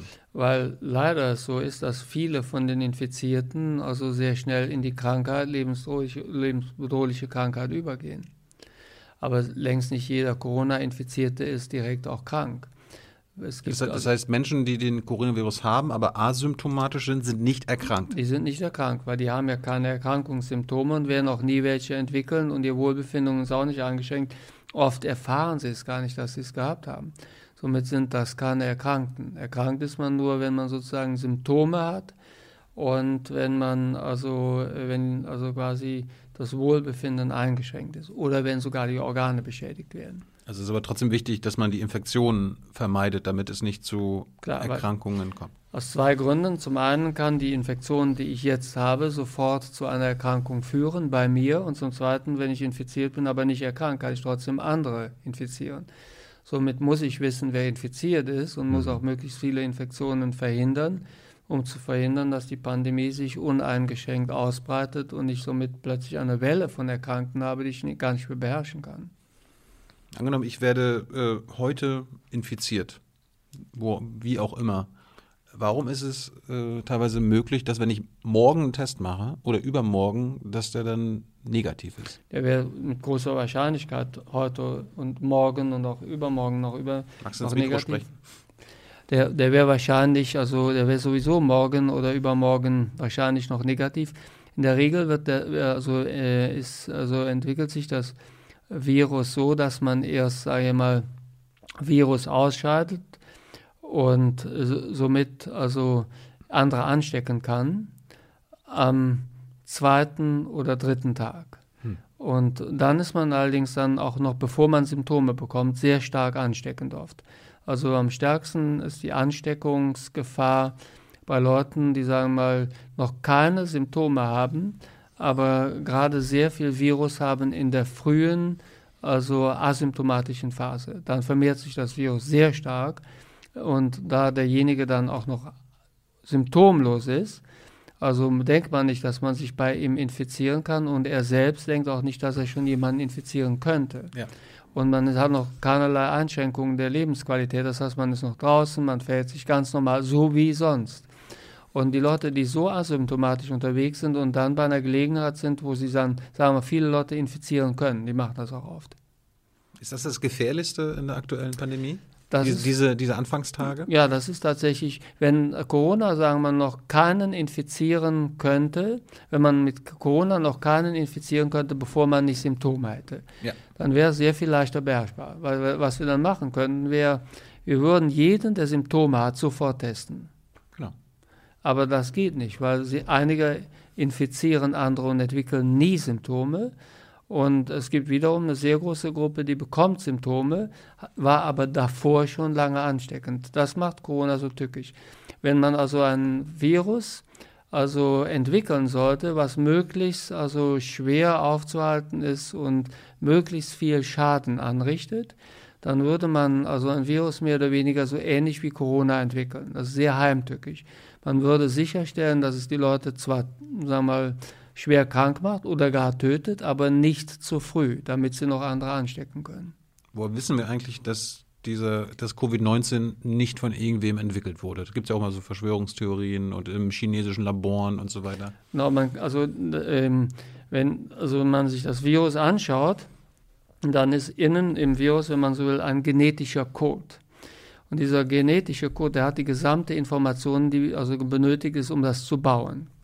Und diesen genetischen Code, den haben wir komplett entschlüsseln können, schon sehr früh. Und dann hat man also schauen können, kommt dieser genetische Code auch vor, also in, in SARS-CoV-Viren, die nicht aus dem Labor kommen, sondern aus der no ganz normalen Natur. Mhm. Und dann hat man also hier tatsächlich also nachvollziehen können, okay, das gab es vorher schon in der Natur, das ist nicht aus dem Labor gekommen, das also da, dieses, also die, die ursprünglichen Stränge, die da drin sind, die gab es schon, da war es noch gar nicht möglich im Labor so etwas also theoretisch zu produzieren. Das heißt, es ist Tatsache, dass äh, Covid-19 nicht vom Menschen gemacht wurde. Genau, das ist, ist Tatsache. Man kann das zurückverfolgen auf sehr, sehr alte Virusstämme, die also aus einer Zeit kommen, als es noch gar nicht denkbar gewesen ist, in einem Labor so etwas zu, zu, zu schöpfen. Zu, wieder zurück zur allgemeinen Epidemiologie. Jahrzehnte vorher. So, so alt ist das. Moment. Oh, ich hab, wir haben gerade Pro Probleme im Stream. Wir, wir, ist eh eine Stunde, wir machen kurz eine Pause, durchlüften, ja? Sehr gerne, ja, sehr gerne. Wir sind in ein paar Minuten wieder da. Liebe Hörer, hier sind Thilo. Und Tyler, Jung und Naiv gibt es ja nur durch eure Unterstützung. hier gibt's keine Werbung, höchstens für uns selbst. Aber wie ihr uns unterstützen könnt, Oder sogar Produzenten werdet. erfahrt ihr in der Podcast-Beschreibung. Zum Beispiel per PayPal oder Überweisung. Und jetzt geht's weiter. So, da sind wir wieder. Sorry für die technischen Probleme, die wir noch nie hatten. Das ist, das ist live, ich wollte gerade sagen Live-Fernsehen, aber so läuft's. Und äh, wie gesagt, ihr könnt eure Fragen immer noch in den Chat packen oder auf Twitter und Hans wird am Ende Karl die vortragen. Karl, äh, lass mal weitermachen. Was ist eigentlich der Unterschied zwischen einer Epidemie und einer Pandemie? Pandemie betrifft im Prinzip die ganze Welt und eine Epidemie, die ist also lokal begrenzt, beispielsweise auf ein Land oder also äh, ein Kontinent. Das heißt, Rauchen ist eine Pandemie? Weil hat ist ein Problem Streng genommen ist also Rauchen eine Pandemie, aber ist ja, Rauchen ist ja nicht ansteckend, sondern somit Epidemien und Pandemien sind normalerweise ansteckende Ereignisse. Aber man kann sagen, also wenn man so will, ist also das Rauchen eine Pandemie. Ja. Aber was hat das mit Anstecken und nicht Anstecken zu tun? Wir verwenden normalerweise den Begriff der Pandemie bei also Dingen, die auf der ganzen Welt vorkommen, wo man sich aber ansteckt, sozusagen ansteckende Erkrankungen, in der Regel Viruserkrankungen. Aber ich kann mich ja quasi auch durch Passivrauchen äh, anstecken im Sinne von, ach, das, meine, meine Lunge mag das, äh, ich, jetzt, ich rauche jetzt auch mal. Das stimmt. Oder Feinstaub ist auch etwas, was auf der ganzen Welt unterwegs ist, aber wir würden trotzdem nicht von einer Pandemie sprechen. Und äh, die, also die, das eine ist ja nur der Risikofaktor, sondern die Pandemie ist die, die Erkrankung in dem Sinne. Somit das Rauchen selbst ist ja noch keine Erkrankung. Das die, die Folge wäre dann im Prinzip die Erkrankung. Und somit die, also Pandemie ist sozusagen die weltweit stattfindende Erkrankung durch eine bestimmte also Infektion, in der Regel Virusinfektionen und die Epidemie, da ist das lokale begrenzt. Jetzt weiß ich auch, du hast irgendwann angefangen, Gesundheitsökonomie zu studieren. Ja. Was ist das und warum hast du das gemacht? Health Policy and Management habe ich zuerst gemacht, so dann nennt sich das also in den Vereinigten Staaten. Das ist, wenn man so will, Gesundheitspolitik, Gesundheitsmanagement. Aber die Methoden, die man da einsetzt, sind oft ökonomische Methoden. Also berechnet man Kosten, Nutzen, Relationen und dergleichen. Das habe ich gemacht, das habe ich schon von, also von, Anfang an, also in Boston habe ich das also quasi als sehr interessant gefunden, am Anfang auch mitstudiert mit der Epidemiologie, nachher schwerpunktmäßig sogar, habe ich den Schwerpunkt, daran habe ich auch promoviert dann, darauf gelegt. Wenn man meinetwegen Gesundheitspolitik beeinflussen will und kennt die Risikofaktoren. Das war ja mein Forschungsschwerpunkt, das, was ich eben erklärt hatte, dass wir uns überlegten, also woran liegen eigentlich die Verkehrsunfälle, woran liegen die Herz-Kreislauf-Erkrankungen, woran liegen die, also in, ähm, Herzinfarkt und dergleichen. Dann habe ich die Risikofaktoren erkannt, Bluthochdruck, schlechte Cholesterinwerte, bestimmte genetische Risikofaktoren.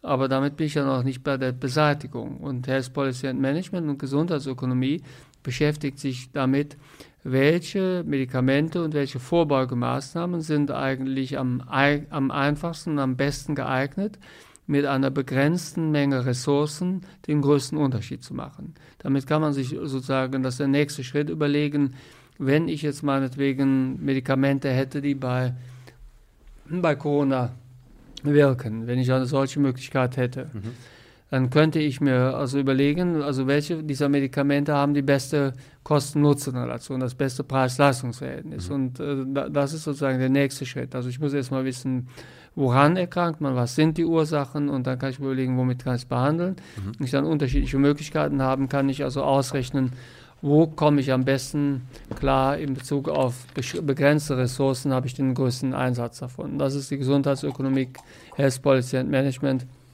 Damit, damit habe ich mich dann beschäftigt, also als Ergänzung zur Epidemiologie. Das hast du 89 bis 92 studiert.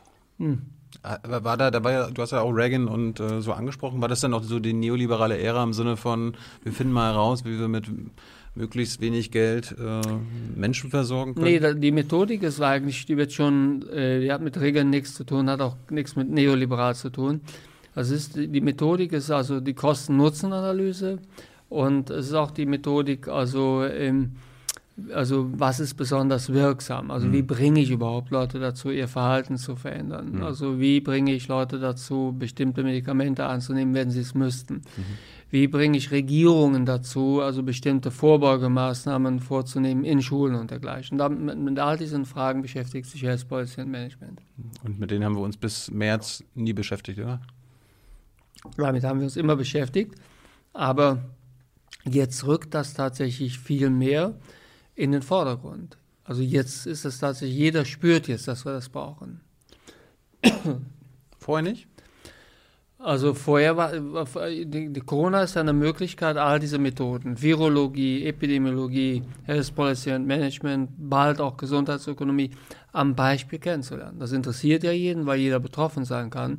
Somit ist, wenn man so will, die Pandemie auch so etwas wie ein Crashkurs in der Wissenschaft, ein Crashkurs also in Bezug auf die Frage, wie werden Ursachen erforscht, wie funktioniert Epidemiologie, wie fu funktioniert äh, Health Policy, äh, wie funktioniert Medikamentenerforschung. Wir haben eben schon darüber gesprochen, wie funktioniert zum Beispiel künstliche Intelligenz in der Medizin.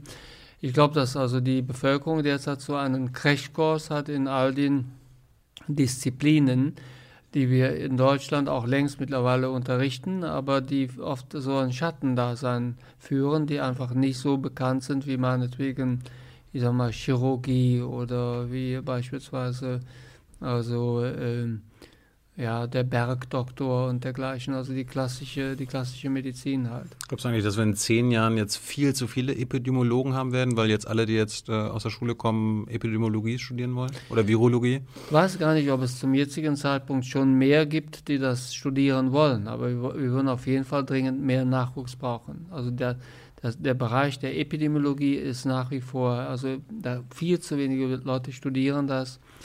Wir haben viel zu wenige, die das praktizieren.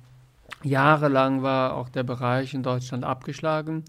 Mittlerweile haben wir aber in Deutschland eine Generation von Epidemiologen, eine so starke Fachgesellschaft auch, das ist unfassbar, also dass wir da international jetzt ins absolute Spitzenfeld gehören. Also zu dem Zeitpunkt, wo ich das studiert habe, konnte man das auf der Qualitätsstufe, äh, wie das Harvard oder Johns Hopkins oder äh, North Carolina angeboten haben, konnte man es in Deutschland gar nicht studieren. Ich hätte gar nicht das, was ich studiert habe, Epidemiologie und auch insbesondere Health Policy and Management, da habe ich ja mehr gemacht. Das hätte man auf der Qualitätsebene in Deutschland nie studieren können damals.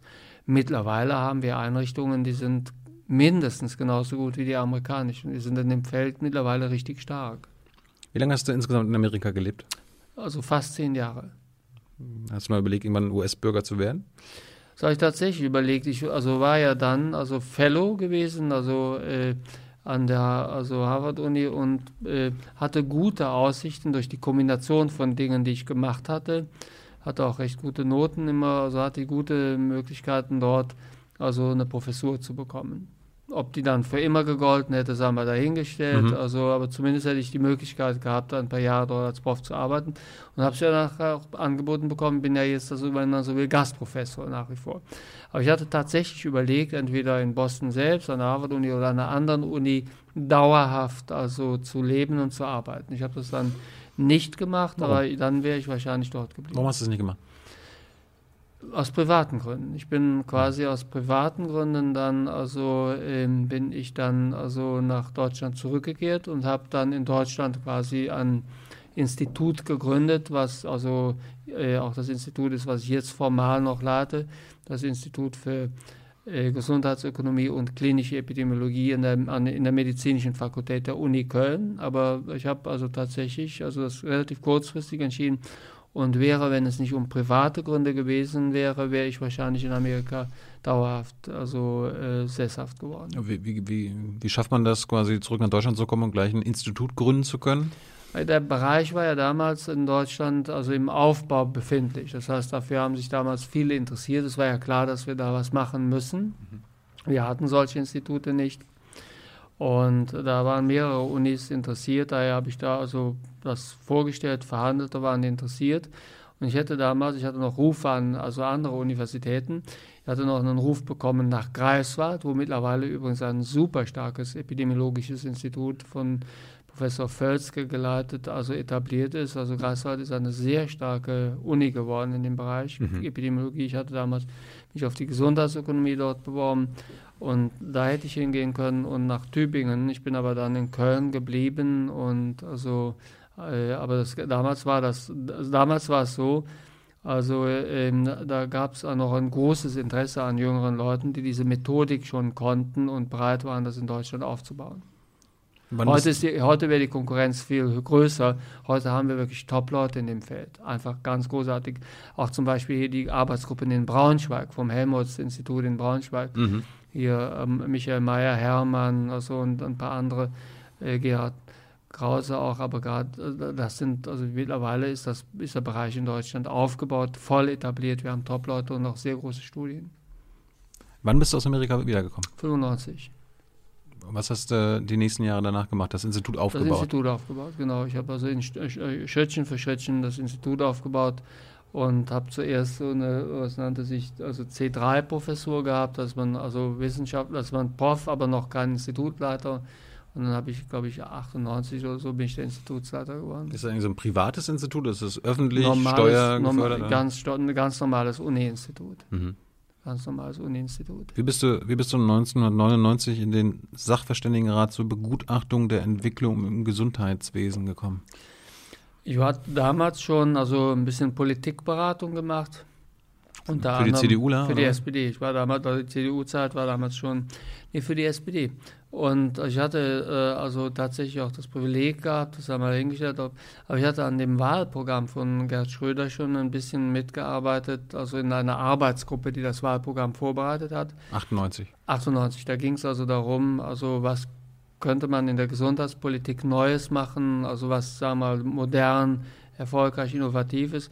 Und ich hatte als Wissenschaftler ein Gutachten sehr früh gemacht über, für die Friedrich-Ebert-Stiftung sogar, für die SPD-nahe Friedrich-Ebert-Stiftung. Da ging es um also die Vorzüge der Telemedizin. Das war so der Vorläufer der später etablierten äh, elektronischen also Gesundheitsakte, der Gesundheitskarte und so weiter. Und da hatte ich also schon Ende der 90er Jahre hatte ich mich damit beschäftigt, wie kann man also in der Medizin die Digitalisierung nutzen. Da war ich relativ früh dran und also die, das Team von Schröder interessierte sich für solche Aspekte. Das fanden die modern, also klasse, geht nach vorn, das passte da ins Programm rein.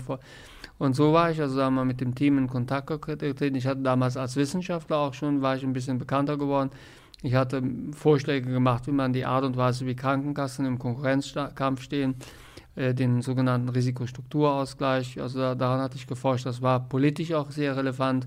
Und so war irgendwann dann der Vorschlag gekommen, äh, SPD-seitig, dass ich also in, die, also in den Sachverständigenrat der Regierung dann reinkomme fürs Gesundheitswesen und ich habe dann am Anfang in dieser Funktion auch Andrea Fischer, die erste grüne Gesundheitsministerin, beraten.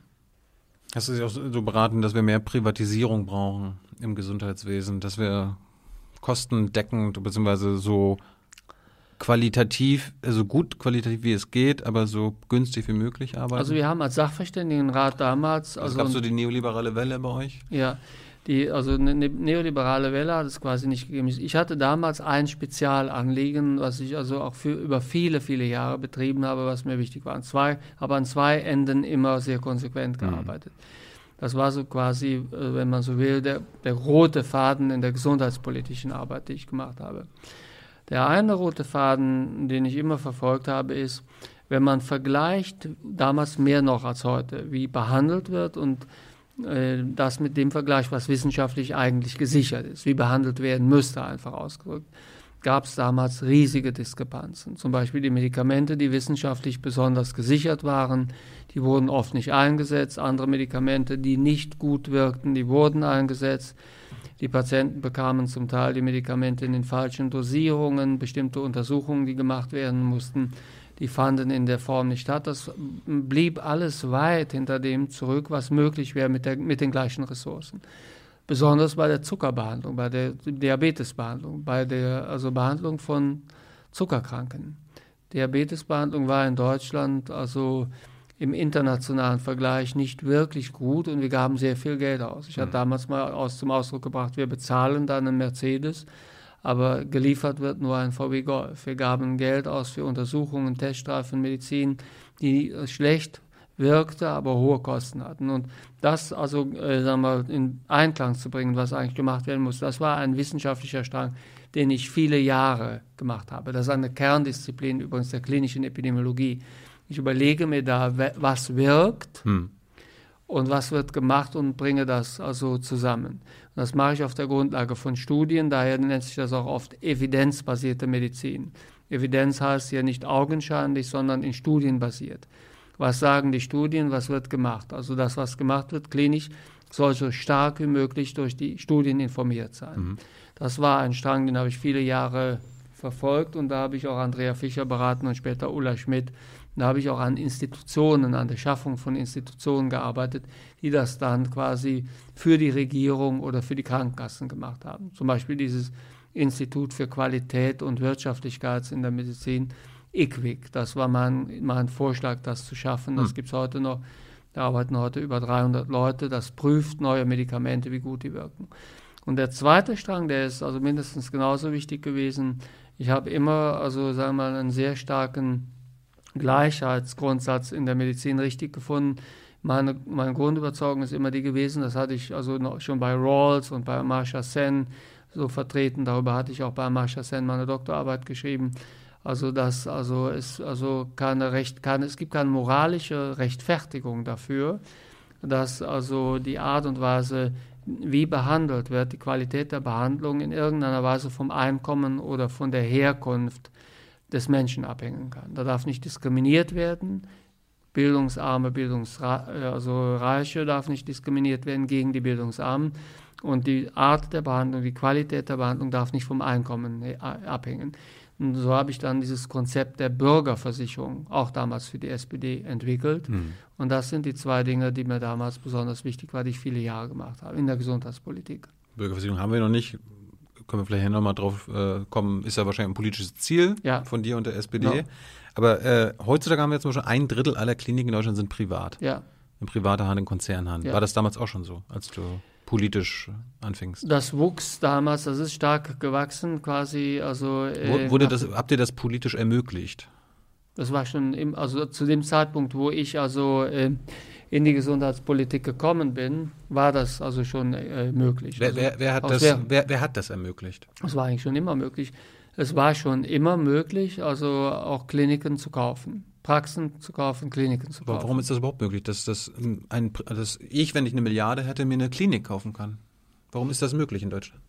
Es wäre nur dann möglich, wenn man quasi den Kommunen oder also den privaten Trägern, meinetwegen den, also den kirchlichen Träger verbieten würde, dass die ihre Kliniken verkaufen können. Ihr müsst, ihr dürft die nicht verkaufen. Spricht was dagegen? Kann man diskutieren in dem Sinne, aber es war zumindest in Deutschland immer schon erlaubt. Können Also wir, haben wir nicht eingefasst. Also das war ja deine Frage. Habt ihr damals Ja. zu Schröders Zeit, Ja. hat Gerd Schröder erlaubt erstmalig, dass man private Kliniken kaufen Mhm. konnte oder dass man sich Kliniken kaufen konnte? Ja. Nee, das war vorher schon erlaubt. Ich meine, wir haben ja äh, die Kommunen Berlin und so, gab ja auch so äh, die Privatisierung der Wasserversorgung. No. Irgendwann hat man gemerkt, es No. ist äh, eine schlechte Idee. Es gab eine Rekommunalisierung. Ja. Können wir das bei den privaten Kliniken auch machen? Das ging ja ohne Rein weiteres natürlich rein. Ja, die, also sagen wir, das privatrechtliche Eigentum ist natürlich geschützt. Mhm. Klar, das ist also die, man kann die Kliniken nicht enteignen in dem Sinne. Das wird wahrscheinlich rechtlich nicht darstellbar sein. Aber das Problem ist ja quasi, die sind ja profitorientiert. Ja, aber ich könnte mir vorstellen, dass ich den also privaten Trägern die Kliniken wieder abkaufe, natürlich. Wenn die die teuer verkaufen, dann ich das natürlich machen. wollt ihr das? Wer ist wir? Die SPD und, und, oder du? Also ich persönlich würde es wie folgt sehen. Zunächst einmal, also äh, auch da gleich zum Hintergrund, ich bin ja viele Jahre lang im Aufsichtsrat einer privaten Klinikkette gewesen. Grün. der Röhrenkliniken. Und daher also muss man sagen, dass ich da, sagen wir mal, grundsätzlich damals also äh, äh, mich in diese Debatte nicht eingemischt habe, weil wenn man in einem äh, Aufsichtsrat ist, sollte man sich selbst nicht einbringen. Das habe ich damals auch nicht gemacht. Also zu dieser Frage, sollte man das machen oder nicht, ähm, da sollte man Nee, du, du hast ja quasi profitiert davon, dass es diese private Uniklinik gibt. Du wurdest aber schon bezahlt. ich wurde bezahlt, als Aufsichtsrat war ich bezahlt, da war ich übrigens, also ich war in dem Aufsichtsrat, da war ich noch nicht in der Politik. Also ich bin nicht sozusagen als Politiker. Ja, von dem- 2001 bis 2013 warst du da. Genau, da war ich aber noch gar, da war ich, gar- war ich kein Bundestagsabgeordneter. Aber du hast schon die Politik beraten. Ich habe die Politik beraten, aber nicht in, ich habe grundsätzlich nie, also beraten in die Frage, sollten wir also Gesetze machen, die so etwas erlauben, ja oder nein. Okay. Um es ganz simpel auszudrücken, es war schon also erlaubt, als ich aus Amerika zurückkam, es war schon 95 erlaubt, schon 95, als ich aus Amerika zurückkam, war es erlaubt, also privat, ko konnte man, Rhön konnte schon Kliniken kaufen, bevor ich nach Deutschland zurückkam. Warum, warum, haben die, warum haben die das so gemacht? Warum ist das so ein gutes Geschäft, immer mehr Kliniken zu kaufen und privat zu? Es war ehrlich gesagt, ich, also, wie muss man sich so folgt vorstellen, äh, viele Kommunen äh, konnten sich die eigenen Kliniken nicht mehr leisten, weil die Kliniken zum Teil Verluste gemacht haben. Und äh, wenn die Kliniken Verluste gemacht haben, dann haben die Privaten dann gekauft und haben dann durch Sanierung und auch zum, zum Teil durch Personalabbau, haben die die wieder also betreiben können. Das war das Geschäft der Privaten. Mein Vorschlag wäre der, wenn man will, also dass die Privaten, also sagen wir mal, erstens kein Personal abbauen oder aber, dass es keine Käufer mehr gibt, die kommunale Kliniken abkaufen. Wenn man das will, dann muss man die Kliniken so bezahlen, dass sie mit dem Geld, was sie bekommen, auskommen. Na, dann würde auch niemand verkaufen. Das wäre dann mein Vorschlag. Und äh, daher also arbeite ich selbst also an Vorschlägen, wie man Krankenhäuser besser bezahlen kann. Insbesondere so, dass sie nicht nötig haben, was noch viel, was mindestens so gefährlich ist wie der Verkauf, dass sie nicht Leistungen machen müssen, die medizinisch eigentlich gar nicht sinnvoll sind, nur um damit Gewinne zu machen. Das gilt für private Kliniken wie für öffentliche. Oft werden Eingriffe gemacht, die medizinisch gar nicht unbedingt sinnvoll sind, damit man damit Geld macht. Genau. Und dieses System, wenn man das durchbrechen will, dann muss man die Kliniken anders bezahlen. Wir gehen mal ein paar Sachen durch, aber wir haben jetzt ja schon ein Drittel aller Kliniken in Deutschland sind privat. Ja, Was machen wir mit denen? Wenn es nach dir gingen würde, wenn du hier äh, wenn du Also das ist- entscheidest. die, die, die Frage ist also, Können wir, können wir die nicht rekommunalisieren oder wir, soll das so bleiben? Also für mich würde es persönlich davon abhängen, äh, wenn, wenn es jetzt so wäre, dass es, sagen wir mal, äh, in diesen Kliniken ähm, zu wenig Personal gäbe. Ne, Also es gibt ja, sagen wir mal, also äh, äh, Kliniken, da ist zu wenig Personal, es gibt Kliniken, da ist, zu viel, da ist genug Personal, öffentliche wie private. Ich würde auf jeden Fall dafür sorgen, dass alle Kliniken einen Mindeststandard an Personal auch nachweisen müssen, in der Pflege beispielsweise. Und ich würde die Pflege auch also besser bezahlen als jetzt und höher bezahlen. Ich glaube, dass sich dann für viele private Kliniken also der Betrieb der Kliniken gar nicht mehr rechnen würde. Und dann, die würden dann, dann würden sie verkaufen an die Kommunen wieder. würden wir dann die Kommunen abgeben. Ich könnte mir auch gut vorstellen, dass man also tatsächlich die Kommunen wirtschaftlich besser stellt, sodass sie sich die Kliniken wieder leisten können. Dass sie zum Beispiel die Kliniken auch wieder zurückkaufen. Aber ich meine, das Geschäft boomt ja. 2018 haben alle privaten Kliniken in Deutschland eine Milliarde Euro Gewinn gemacht. Ja, das, also Da, Was darf, ist- was bist, ist bist, du, bist du dafür, dass man, dass es Profitorientierung im Gesundheitswesen in Deutschland geben kann? Also, dass man gar keine Profite zulassen sollte. Ja. Die Position teile ich persönlich nicht. Also ich verteile die Position, weil das würde ja bedeuten, dass sagen wir mal eine private Praxis oder ein Pharmaunternehmen oder eine Klinik, auch eine öffentliche Klinik, keine Gewinne machen darf.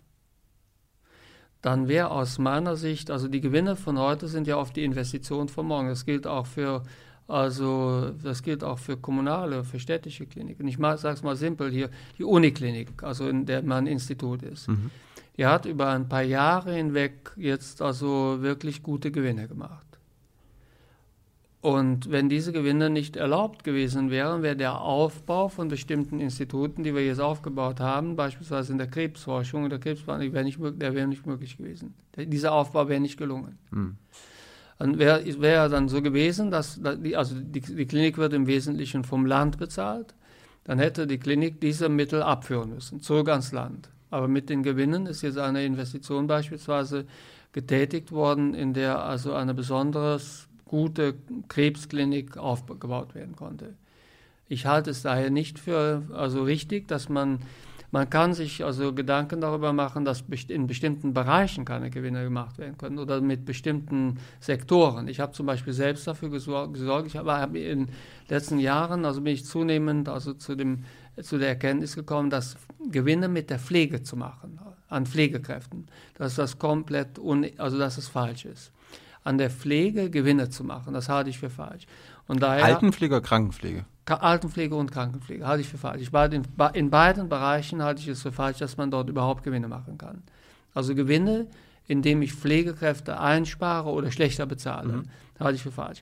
Und daher habe ich selbst in den Koalitionsverhandlungen, ich war der Verhandlungsführer jetzt bei den Koalitionsverhandlungen für die SPD, habe ich also ein Sys- System entworfen zuerst und dann auch durchgesetzt und das ist mittlerweile auch Gesetz geworden, dass also die Kliniken genau das bezahlt bekommen von den Krankenkassen, was sie für die Pflege ausgeben. Das heißt, ich kann mit der Pflege weder Gewinne noch Verluste machen. Ich mache es mal simpel, wenn ich jetzt eine Klinik habe und beschäftige, beschäftige zu Tarif 100 Pflegekräfte, da kriege ich genau die 100 Pflegekräfte bezahlt. Beschäftige ich 110 Pflegekräfte, kriege ich also 110 Pflegekräfte bezahlt. Aber was nicht geht, ist, dass ich 110 Pflegekräfte bezahlt bekomme, beschäftige aber nur noch 100. Das war vor diesem Gesetz war das möglich. Wieso? Ja, weil ich einfach also ein Budget bekam. Das Budget hat sich danach gemessen, wie viele Pflegekräfte ich eigentlich haben müsste. Und es wurde aber nicht gemessen, wie viel ich habe. Und jetzt wird das also bei, in der Pflege spitz abgerechnet. Das heißt, ich muss nachweisen, wie viele Pflegekräfte habe ich. Bezahle ich die nach Tarif, dann bekomme ich das Geld bezahlt. Da waren übrigens sowohl die Kliniken dagegen wie auch die Krankenkassen. Und das habe ich aber jetzt, sagen wir mal, also durchgesetzt. Und so ist der Pflegebereich ein Bereich, wo ich sage, man darf mit der Pflege eigentlich weder Gewinne noch Verluste machen. Was, das ist mit, muss, was, was mit den anderen Bereichen? Ich meine, ich bring, verstehe. ich bringe einen weiteren Bereich. Ich finde also, find ja so Schönheitschirurgie, ja, das ist ja, da kann ich verstehen, wenn man da profitorientiert handelt. Aber in den anderen? ja, aber äh, bleiben wir doch hier bei der Krebsbehandlung. Ja. Dass eine, meinetwegen, dass eine kommunale Klinik mit der Krebsbehandlung nicht auch also Gewinne machen kann, diese dann beispielsweise investiert, um damit also einen, anderen Bereich zu unterstützen, wo sie keine Gewinne macht. Was ist das? Also wo ist da das Problem? Also die, die, also die. aber wenn das Gewinne machen daraufhin basiert, dass Kosten gesenkt werden, dass Arbeitskosten gesenkt werden, dass Leute ausgebeutet werden. Ja, das würde ich nicht zulassen. Also ich würde quasi bei den Personalkosten, wie gerade bei der Pflege ist das ja schon eingeführt. Ich würde auch bestimmte Bereiche so also äh, umstrukturieren, dass da äh, nach das ist ja Selbstkostendeckungsprinzip dann. Also ich kriege die Kosten, die ich gehabt, die ich selbst gehabt habe, die kriege ich gedeckt durch die Kassen. So nennt sich dieses Prinzip, das ist die, die Alternative zu den Gewinnen. Mhm. Selbstkostendeckungsprinzip. Das hatten wir, bevor sozusagen es äh, ermöglicht wurde, Gewinne zu machen. Und also das Selbstkostendeckungsprinzip, was wir in der Pflege jetzt nochmal zu betonen, dank meines Vorschlags und auch dank meiner Koalitionsverhandlungen, dank der Unterstützung der SPD, die mir die Möglichkeit überhaupt gegeben hat, das zu machen und dank der Umsetzung, die wir dann auch gemacht haben, das haben wir ja jetzt. Das würde ich ausdecken, ausdehnen auf andere Bereiche, zum Beispiel auf die Kinderheilkunde. Das ist ein Vorschlag, den ich jetzt zum Beispiel sehr intensiv mit Manuela Schwesig vortrage. Ich bin auch der Meinung, dass in der Kinderheilkunde die Kosten eins zu eins komplett gedeckt sein sollten. Noch irgendwo. Mich also, also, aber ist jetzt, ist jetzt quasi demnächst profitorientierte Pflege, also Altenpflege, Firmen sind nicht mehr möglich. Die machen alle pleite jetzt bald, oder was? Das konnten wir durchsetzen bei der Krankenpflege. Bei der Altenpflege konnte das nicht durchgesetzt werden. Da würde ich es aber auch für sinnvoll halten. Da hatte ich das gleiche. Ich würde in der Altenpflege das gleiche System einführen, wie wir es jetzt in der Krankenpflege eingeführt haben, dass ich quasi die Kosten erstattet bekomme, die ich auch nachweise, die ich, dass ich die auch gehabt habe, sodass ich also auf, der, auf dem Rücken der Pflegekräfte keine Gewinne machen kann. Und wird dadurch auch das Problem des Personalmangels gelöst werden? Nein, aber es wird leichter lösbar. War es doch ganz klar, wo ich also Pflegekräfte nicht mehr ausbeuten kann, ist es wahrscheinlicher, dass ich neue Pflegekräfte gewinnen kann. Somit, das wäre auf jeden Fall eine deutliche Verbesserung. Bei der Krankenpflege war dankenswerterweise äh, die, muss man sagen, die CDU bereit, das mitzumachen. In, bei der Altenpflege ist es nicht. Warum nicht? Weißt du das? Versteh, verstehst du, warum die das nicht wollen? Ich glaube, da müsste man wirklich, bevor ich hier, also ich das ist jetzt keine Gelegenheit für mich, hier Wahlkampf oder irgendwas zu machen, da würde ich, da würde ich das, die, die, die Frage würde ich wirklich an die CDU-Leute stellen. Ja, aber die, ihr diskutiert doch, ihr äh, Wir diskutieren, ja, dann, ne? genau. Also im Wesentlichen, also da ist auch viel vorgeschoben, in dem ich glaube, der Lobbyismus spielt da auch eine große Rolle, hm. aber ein, also ein großer Teil der, also äh, also um die 50 Prozent in der Alten, der, der, der, also Einrichtungen in der Altenpflege sind in privater Hand und die haben auf die politischen Prozesse hier großen Einfluss, muss man sagen, die Lobbyisten dieser Unternehmen. Helios, Rhön, das sind, das sind die, die sind in den Bereichen nicht, das, das sind, die, die sind ja, ja in, der, in der Kranken. Aber ich bin jetzt wieder bei den privaten Kliniken, das sind, ja die, das sind ja die großen Betreiber. Die sind ja am Ende gewinnorientiert, ne? Profitorientiert, nicht gemeinwohlorientiert. Die sind nur gewinnorientiert, genau. In unserem Gesundheitswesen. Ja, genau. Was ist da, also was ist, also worauf, also was, was ist also hier der, also was ist der konkrete Vorschlag? Die, also ich, wir können gerne darüber äh, äh, also sprechen, diese Bereiche komplett zu reprivatisieren. Das ist, darüber nee, kann diskutiert werden. Bitte? Andersrum zu, zu, rekommunalisieren mhm. in dem Sinne. Aber dann muss gewährleistet sein, dass die Kommunen sich die Kliniken auch leisten können. Und ich glaube, dass wir also ein. Da kann man als Bundespolitiker doch äh, was dafür tun. Ich bin jetzt also äh, für diesen Bereich also äh, schon relativ weit bereit zu gehen, dass ich sage, dass bestimmte Bereiche aus dem Profit komplett rausgenommen werden sollten. Aber ich habe ja eben schon gesagt, wenn ich Profit verbiete, dann muss ich den in allen Bereichen verbieten. Das ist einfach wegen, also wegen der Gleichbehandlung von Einrichtungen, also in dem Gesundheitssystem unterwegs sind, mhm. ist das geboten. Das heißt, ich müsste den Gewinn, den ich den Privaten untersage, den müsste ich auch allen anderen untersagen. Und ich glaube, dass das also das System nicht verbessern würde, sondern verschlechtern würde, weil dann tatsächlich jede Investition, die aus Gewinnen erwirtschaftet wird, weg wäre. Dann wären wir quasi, wenn über Nacht wären wir dann in einem staatlichen Gesundheitssystem. Dann wäre es so, dass also quasi äh, der gesamte Bereich rein staats, staatlich ohne Gewinne mit Selbstkostendeckung, so ähnlich wie in einem steuerfinanzierten System, also ähm, gefahren würde. Ich wäre übrigens So wie in Großbritannien, NHS. wie, wie, NHS, genau. Ich wäre bereit, darüber zu diskutieren. Das wäre eine sehr, also eine sehr, eine lange Diskussion, aber also von der Überlegenheit eines solchen Systems bin ich nicht unbedingt überzeugt. Aber hat das britische System NHS hat das Vorteile gegenüber unserem System? Hat in bestimmten Bereichen Vorteile, in bestimmten Bereichen hat es Nachteile. Wo sind die Ich Vorteile? meine, ich, ich, gut, wenn das jetzt tatsächlich diskutieren wird, Ja, dann, dann bist in der politischen Sendung. Ja, Ne? Ja, ich dachte, wir wären jetzt bei dem Punkt nicht so lange geblieben. Aber, aber dann sage ich, dann, dann diskutieren wir einfach mal das Für und Wider. Was, Ja, spricht, da- was spricht für private äh, Gewinne, die möglich sind? Was spricht dagegen? Mhm. Ja. Zunächst einmal, wenn ich Gewinne wegmache, dann muss ich die Gewinne wegmachen bei allen. Privaten Trägern, öffentlichen Trägern, kommunale Häuser, kirchliche Mhm. Häuser. Dann wird rein nach Selbstkostendeckung gearbeitet. Mhm. Dann, erstellt sich, also dann stellt sich schon mal sehr schnell ein Problem. Also wenn ich dann mehr operiere, kriege ich die Kosten sofort gedeckt. Das heißt, alle Einrichtungen haben dann erstmal den Anreiz, so viel zu machen wie möglich, weil alle Kosten werden sofort gedeckt. Ich stelle mehr Leute ein, ich mache mehr Eingriffe, ich lasse die Leute länger im Bett liegen. Alles wird bezahlt. Ich mach, kann, da kann ja keine Gewinne machen und keine Verluste, somit muss alles bezahlt werden. Das heißt, ich muss dann ganz genau planen, wie viele Operationen soll das Haus jetzt machen. Wenn ich das also nicht mehr über den Markt steuern lasse, dann muss ich das in irgendeiner Weise anders steuern. Ich bin dann an einem System, in einer Planwirtschaft im Gesundheitssystem. Äh, ich, ich sage nicht, dass wir es nicht machen sollen, aber ich muss das dann wirklich, ich, ich muss mir das zu Ende denken. Dann kann es aber auch so sein, dass dann die Planung, weil es immer teurer wird, in die andere Richtung dreht und ich, also der, also der Staat bietet immer weniger an. Der Staat ist dann ja quasi der alleinige Finanzierer und Träger der Kliniken. Und je weniger Angebot dann da ist, desto weniger wird ausgegeben. Somit kann es dann zum Beispiel zu Wartelisten kommen, wie wir das in vielen staatlichen Gesundheitssystemen haben. Ich bin übrigens der Meinung, dass diese Wartelisten zum Teil noch nicht mal falsch sind. Ich bin der Meinung, dass wir in Deutschland zu viel operieren und dass der ein oder andere Eingriff sogar davon profitieren würde, wenn man ihn nicht direkt macht. Aber wir müssen dann tatsächlich in diese Diskussion einsteigen. Was sind die Vorteile und was sind die Nachteile? Und ich bin ganz sicher, dass das also den Rahmen unserer Diskussion heute sprengen würde.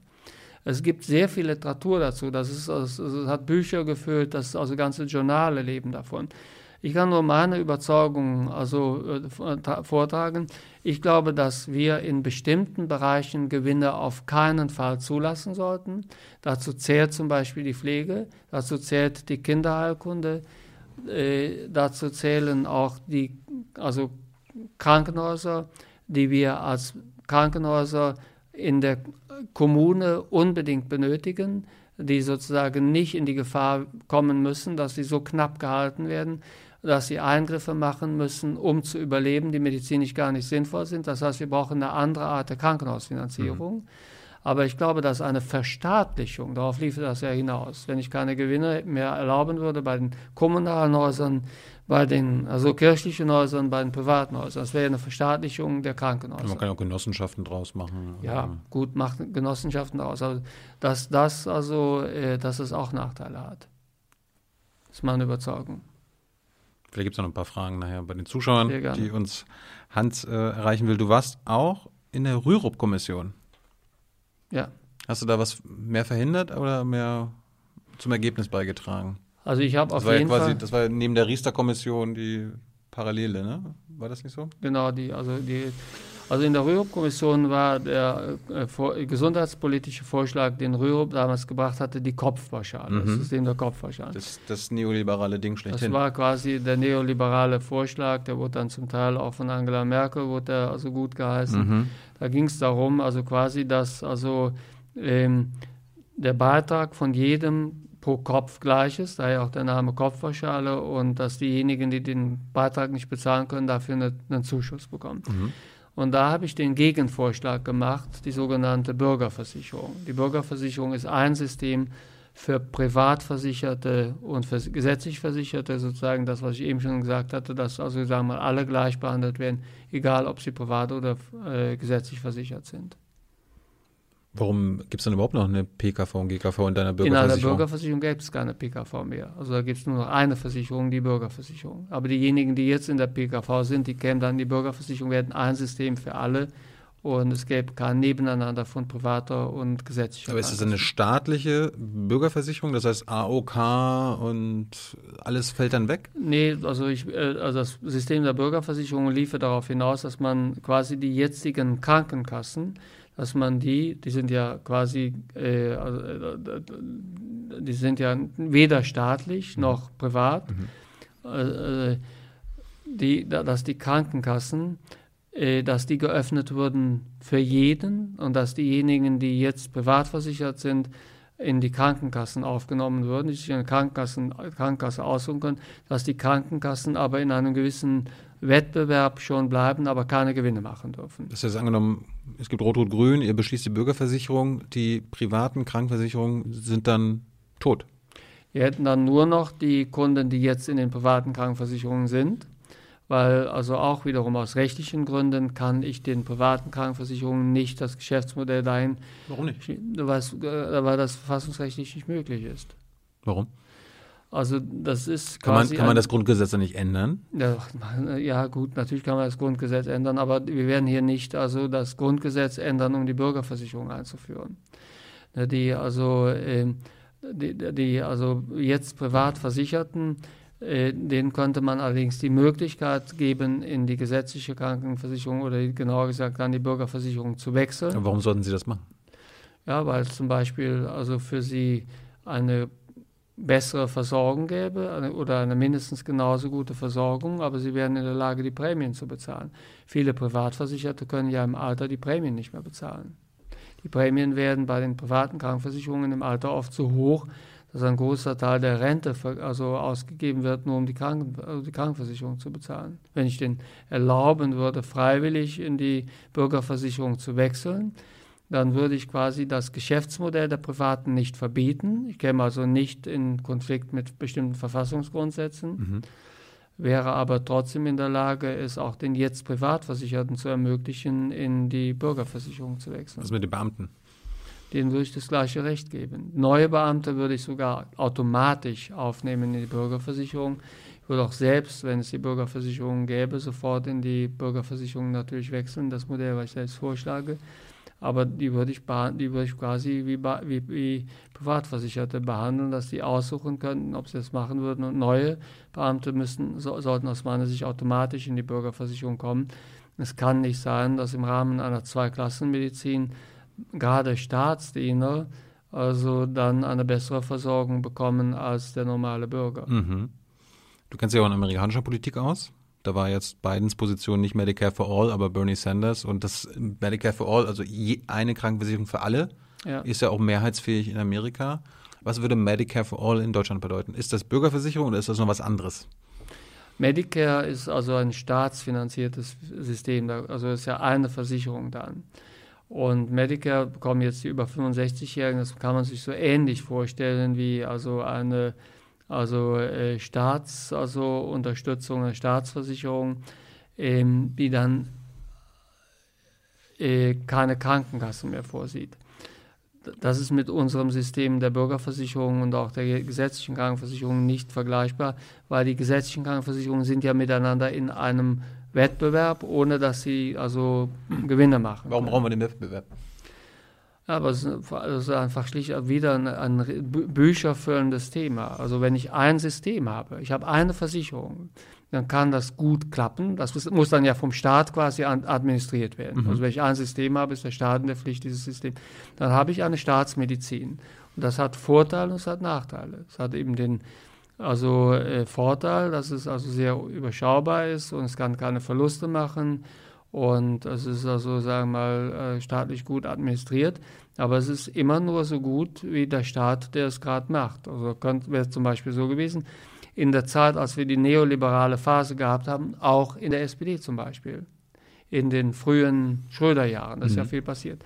Da sind die Krankenkassen noch einigermaßen gut durch die, durch, durch die Krise gekommen, aber andere Bereiche sind massiv gekürzt worden. Wer weiß, wenn wir ein staatliches System gehabt hätten, wer weiß, was passiert wäre. Ich meine, wir haben es ja auch in Großbritannien, sehen wir es ja auch. Da gibt es zwar ein staatliches System, aber die Konservativen, die Neoliberalen haben das ja auch so gut es geht geschrupft. Ein staatliches System, da bin ich immer darauf angewiesen, dass ich das Geld halt bekomme. Und wenn man ein staatliches System fordert, dann denkt man immer erst, das wird ja gefordert in der Regel, also von, sagen wir mal, äh, der Linkspartei zum Beispiel, oder also von Leuten, die sagen wir sehr stark auch also mit linken Parteien also sagen wir sich assoziieren. Ich warne immer vor dem Fehlschluss. Selbst wenn ein staatliches System eingeführt ist, mhm. ist ja nicht garantiert, dass immer linke Parteien regieren. Wenn ich ein staatliches System aber habe und habe dann quasi also liberale, neoliberale oder sogar konservative Parteien in der Regierung. Dann wird dieses staatliche System geschrumpft. Bleiben wir nochmal hier bei dem Beispiel von eben. Sagen wir mal, alle Kliniken sind jetzt fest in kommunaler ja. Hand. Wir haben alles rekommunalisiert. Ja. Alles ist rekommunalisiert. Mhm. So. Dann? Dann ist auf jeden Fall die Gefahr, dass also äh, in Städten wo konservative Regierungen sparen wollen, dass zuerst an der Klinik gespart wird. Aber wenn sie wiedergewählt werden wollen, müssen sie das erstmal durchsetzen, ne? Also würde ich, nicht, würde ich mich nicht darauf verlassen, dass das passiert. Ich würde mich echt nicht darauf verlassen. Ich würde mich nicht darauf verlassen, dass jemand dafür abgewählt wird, dass er die, also wir haben beispielsweise jetzt in Köln haben wir drei kommunale Kliniken, die mehr oder weniger komplett pleite sind. Die werden extrem knapp gehalten. Also die großen dreistädtischen Kliniken sind so knapp gehalten, dass ein großer Teil der Pflege mittlerweile die Kliniken verlässt, weil also der Pflegenotstand so ausgeprägt ist, dass man dort massiv überarbeitet ist. Und selbst eine solche Krise, also sagen wir mal, die, die Kliniken sind wirklich quasi kaputt gespart worden. Ich mache das mal ganz platt. Also die, mhm. selbst eine solche Krise, der drei Kliniken, wo eine der Kliniken jetzt sogar möglicherweise geschlossen wird, so, wogegen ich mich stark wehre im Übrigen. Also hat nicht dazu geführt, dass die also Kölner Regierung, die dafür verantwortlich gewesen ist, wiedergewählt worden ist. Aber eine Frage zur Bürgerversicherung. Würde denn auch die Beitragsbemessungsgrenze verschwinden? Da wird vorgetragen, dass also die also Aufhebung der die komplette also Aufhebung der Beitragsbemessungsgrenze, mhm. dass das mit unserem Versicherungssystem verfassungsrechtlich nicht vereinbar wäre, weil es dann übergehen würde von einer Versicherung in ein steuerfinanziertes System. Aber so, so profitieren doch auch wieder die besser verdienenden und Reichen. Wenn, wenn, wenn jemand 1000 Euro verdient, dann hat er seinen Anteil bei der Krankenversicherung, aber wenn jemand 100.000 im Monat verdient, dann muss er halt nur ja, es bis ist halt, zur Bemessungsgrenze Es ist, es ist halt also eine... Das ist doch nicht fair. Es ist ja eine Versicherung, es ist ja sozusagen keine Steuer.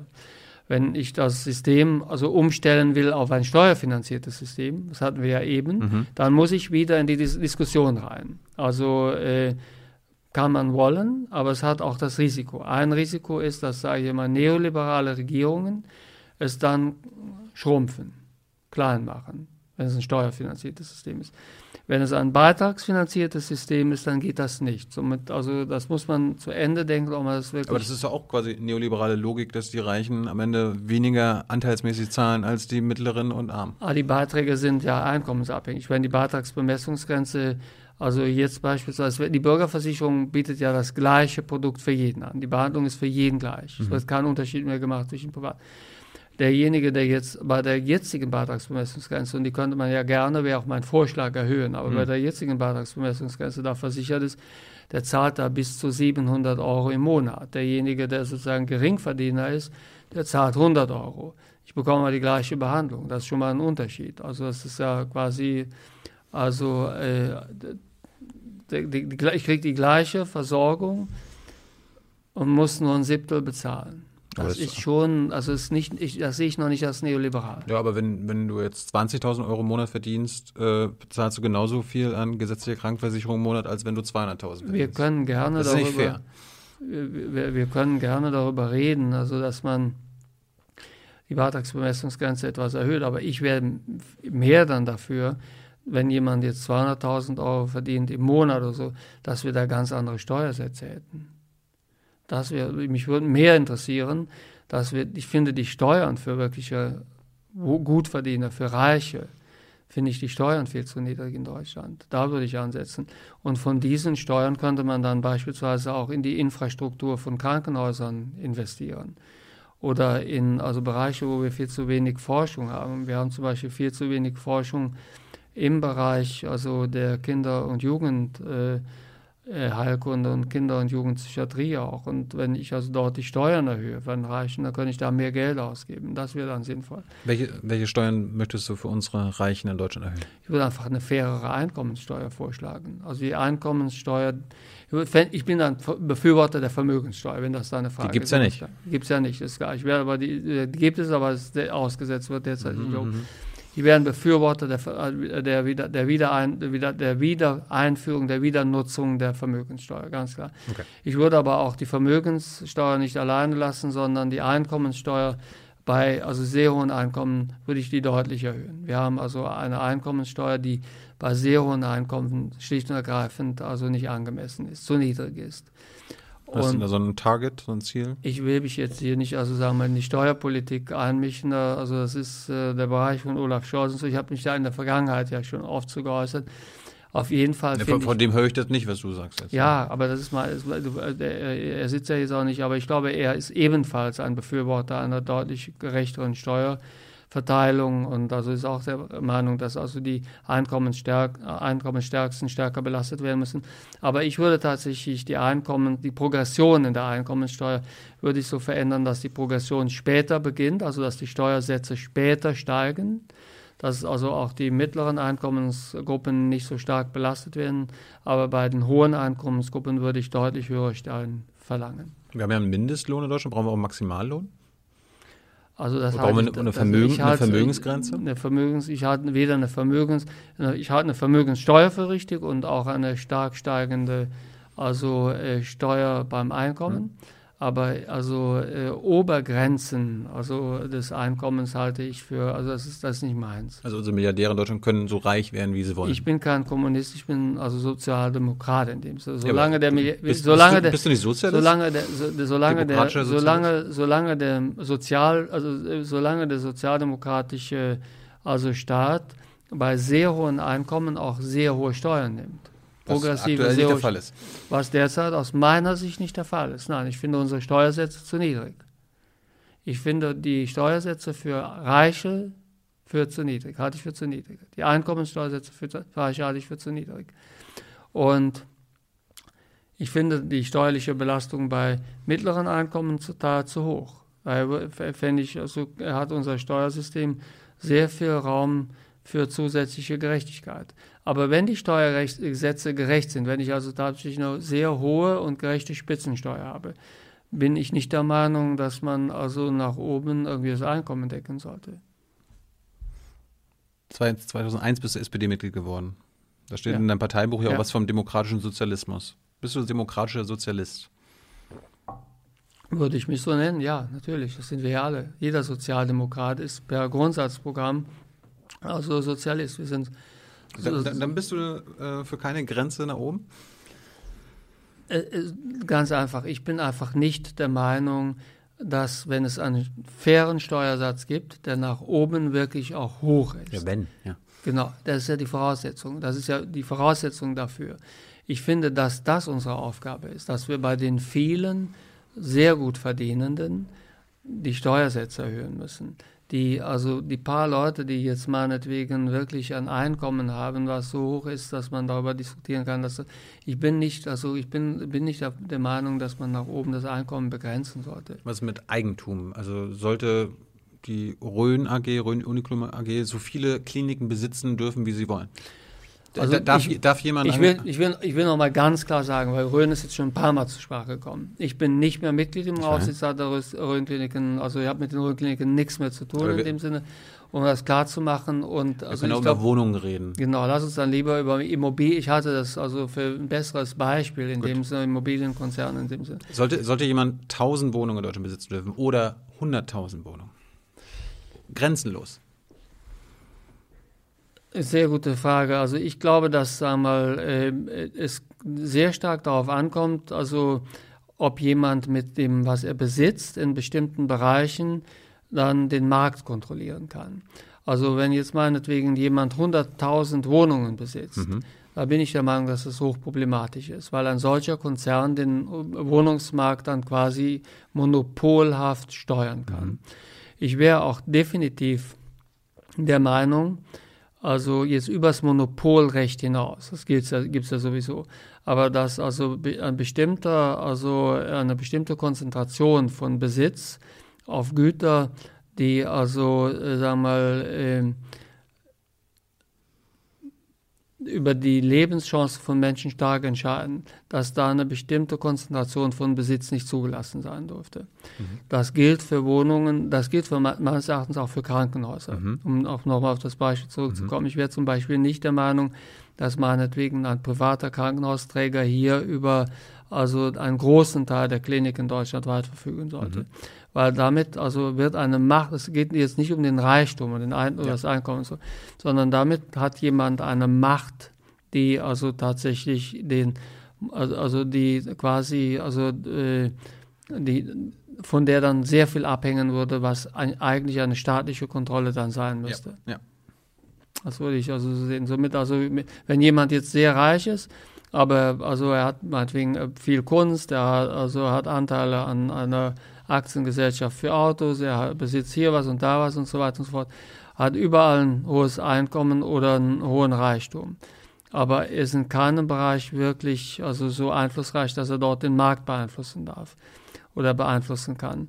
Dann finde ich das deutlich weniger problematisch, als wenn jemand in einem Bereich, der sozial hochrelevant ist, eine also Konzentration der Macht hat. Hast du ein politisches Weltbild? Ja, würde ich schon sagen. Ich bin also äh, philosophisch bin ich also sehr stark verankert nach wie vor in meinem Denken, in dem, was John Rawls immer vorgetragen hat und in den Schriften und Arbeiten der Philosophie Kennt von John jetzt nicht jeder? Ja. Nee, aber das ist eine Art Sozialdemokratie, die wie folgt funktioniert, dass bei jedem Gesetz, was wir machen, darauf geachtet werden muss, dass wir niemanden diskriminieren, dass jeder die gleichen Chancen haben sollte, unabhängig von seiner Herkunft, also keine Benachteiligung wegen seiner Herkunft. Und darüber hinaus, also dass also bei der Einkommensverteilung die Einkommensverteilung immer so sein sollte, dass diejenigen, denen es am schlechtesten geht, am meisten geholfen wird. Das sind die, so die Prinzipien von Rawls. Das ist eine sehr stark, sagen wir mal, linkslastige Form der also Gerechtigkeitstheorie. Du bist ein Linker bin, äh, würde ich sagen, ich bin ganz klar ein Linker und würde mich auch als, als linken Sozialdemokraten bezeichnen. Was sind deine Prinzipien? In der also Gesundheitspolitik habe ich ja gerade schon gesagt. Also sonst, also ich, allgemeine politische. Prinzipien. Ich, versuch, ich versuche halt, also ähm, ich versuche halt, für mich ist das Wichtigste, dass die Arbeit, die ich leiste, denjenigen am meisten bringt, die, die, die am stärksten benachteiligt sind. Das sind auch, das ist eigentlich auch das philosophische Prinzip von Rawls schon auch in der Politik. Mhm. Ich überlege mir halt, wie wirkt sich das aus, was wir machen, am stärksten auf diejenigen, die die stärksten Nachteile haben. Also zum Beispiel diejenigen, die die geringste Bildung haben, die die meisten Nachteile von Geburt an haben, die die schlimmste Krankheitslast zu tragen haben. Also ich achte immer darauf, dass die, das, was wir verteilen, soll nicht gleich verteilt sein, soll, soll denjenigen am stärksten also zugutekommen, die am stärksten benachteiligt sind. Das ist sozusagen das, die, meine politische Priorität immer darauf zu achten, dass es denjenigen hilft, die die meisten Benachteiligungen haben. Hast du heutzutage andere politische Ansichten als mh, hm, vor 15 Jahren, als du zum Beispiel in den Bundestag gekommen bist? Die Grundüberlegungen, also die, denen bin ich immer treu geblieben. Die Grundüberlegung ist wirklich, das ist wirklich aus der Arbeit damals gekommen. Mein gesamtes Weltbild hat sich verschoben in der Zeit, als ich in Boston, also bei Rawls, Sen, und anderen, also mich mit Gerechtigkeitstheorien beschäftigt habe, das, das war für mich wirklich wie ein Augenöffner. Also hättest du es nicht gemacht, wärst du vielleicht irgendwann für die CDU im Bundestag gekommen, oder was? Nee, das wäre ich wahrscheinlich nicht, aber ich wäre möglicherweise einfacher Forscher oder Kliniker geworden. Ja, ja. Also das wäre mir der Weg gewesen. Aber ich wäre nie in die Politik gegangen. Aber tatsächlich diese sehr starke Politisierung, stärkere Politisierung noch, als ich damals hatte, und dieser Rutsch nach links, der ist tatsächlich durch diese, also durch, durch diese Leute gekommen, die ich also sehr bewundert habe, von denen ich viel gelernt habe, deren Theorien ich aufgesogen habe. Und das ist seitdem auch stabil geblieben. Somit würde ich sagen, ich habe 2006 habe ich ein Buch geschrieben, das hieß so viel wie die äh, der Zweiklassenstaat. Da habe ich also das Zweiklassensystem in unserem Bildungssystem klargemacht, im Gesundheitssystem klargemacht, mhm. Im Pflegesystem. Ich bin sozusagen durch unsere Systeme durchgegangen, habe überall den Zweiklassenstaat angeprangert. So hieß auch das Buch damals. Da, wenn ich heute ein Buch schreiben würde zu der Thematik, würde ich etwas, also sagen wir mal, zeitlich angepasst das gleiche Buch schreiben. Das ist nach wie vor meine Überzeugung. Wir leben in einem Zweiklassenstaat. Es gibt in jedem System von Gesundheit bis zur Pflege über unser Bildungssystem sind wir viel stärker, als wir uns das eingestehen. Also äh, haben wir Klassenunterschiede. Wir nähern uns langsam dem Ende meines Interviews. Hans kommt gleich noch mit euren Zuschauerfragen. Also ihr könnt noch welche stellen. Ganz kurz, vielleicht können wir das kurz abhandeln. Bist du für die Abschaffung der Hartz IV Regelsätze oder des Hartz-IV-Systems mit für, Strafen und Genau, ich bin also für ein anderes System als Ablösung von Hartz IV. Ja. Welches wäre das? Würde ein System machen, was so ähnlich funktioniert wie ein bedingungsloses Grundeinkommen, mhm. so ähnlich funktioniert, würde aber in diesem System diejenigen, die sagen wir mal über das Grundeinkommen arbeiten, die würde ich also äh, wirtschaftlich besser stellen, sodass es einen Anreiz zur Arbeit gäbe. Aber in der Tat bin ich also der Meinung, dass Hartz IV nicht mehr, also Arbeitslosengeld II, dass es nicht mehr in unsere Zeit passt. Das ist eine Position, die also in der SPD nicht durch die Bank getragen wird, aber meine persönliche Meinung ist, wir brauchen sozusagen eine Alternative, einen Ersatz dafür, ja. Warst du damals schon dagegen, als du. Nein, ich habe damals das System, also Hartz IV zunächst einmal in der Massenarbeitslosigkeit für richtig befunden, habe hab das auch öffentlich, also sagen wir mal, damals ver vertreten, mhm, mhm, vorgetragen. War damals also der Meinung, dass dieses System äh, anders funktionieren würde, als es funktioniert. Und diejenigen, die mich damals kritisiert haben, die waren klar im Recht. Also Hartz IV hat sich im Prinzip weder für die SPD noch für das Land, noch für die Leute, die also durch das System gelaufen sind, in dem Sinne gelohnt, wie ich damals vermutet hatte. Und damit würde ich sagen, das, das sehe ich damals, das habe ich damals klar anders gesehen als heute. Hast ich du, heute viel kritischer. Hast du das am Kanzlerkandidaten schon gesagt? Ich glaube, ehrlich gesagt, das ist bestens bekannt. Ich habe ja in einer Kommission auch der Partei. Der will aber nicht das, was du willst. Ja, also was Olaf Scholz also äh, will, das muss ihn hier selbst fragen. Aber die, also dass ich das System, also ich habe ja die Kritik, meine Kritik an Hartz IV habe ich ja selbst schon vorgetragen. Ich habe sogar gemeinsame Interviews in der Taz mit Katja Kipping zu dem Thema gegeben. Also meine Position also zum Überwinden von Hartz IV äh, ist nicht neu, ist bekannt und ist auch Olaf Scholz bekannt. Und ich glaube, dass er auch also äh, die Nachteile, die das System hat, klar sieht und sich da auch deutlich bewegt hat im Vergleich zu früher. Aber die Details seiner Position dazu heute, das müsst ihr ihn selbst fragen. Was die jungen Leute immer wieder interessiert, äh, deine Position zur Drogenpolitik, Legalisierung von Marihuana. Ich bin für die Legalisierung von also Marihuana, also finde der Bereich müsste entkriminalisiert werden. Das ist Und das eine, Legalisierung ist nochmal das andere. Ja, also ich bin, meine persönliche Position ist quasi eine Legalisierung. Okay. Wenn es legal ist, dann ist es entkriminalisiert in dem Sinne. Ich würde daher auch den Besitz von Marihuana, also den würde ich nicht also unter Strafe stellen. Ich glaube, dass wir mit dieser Art Drogenpolitik auch nicht weit gekommen sind.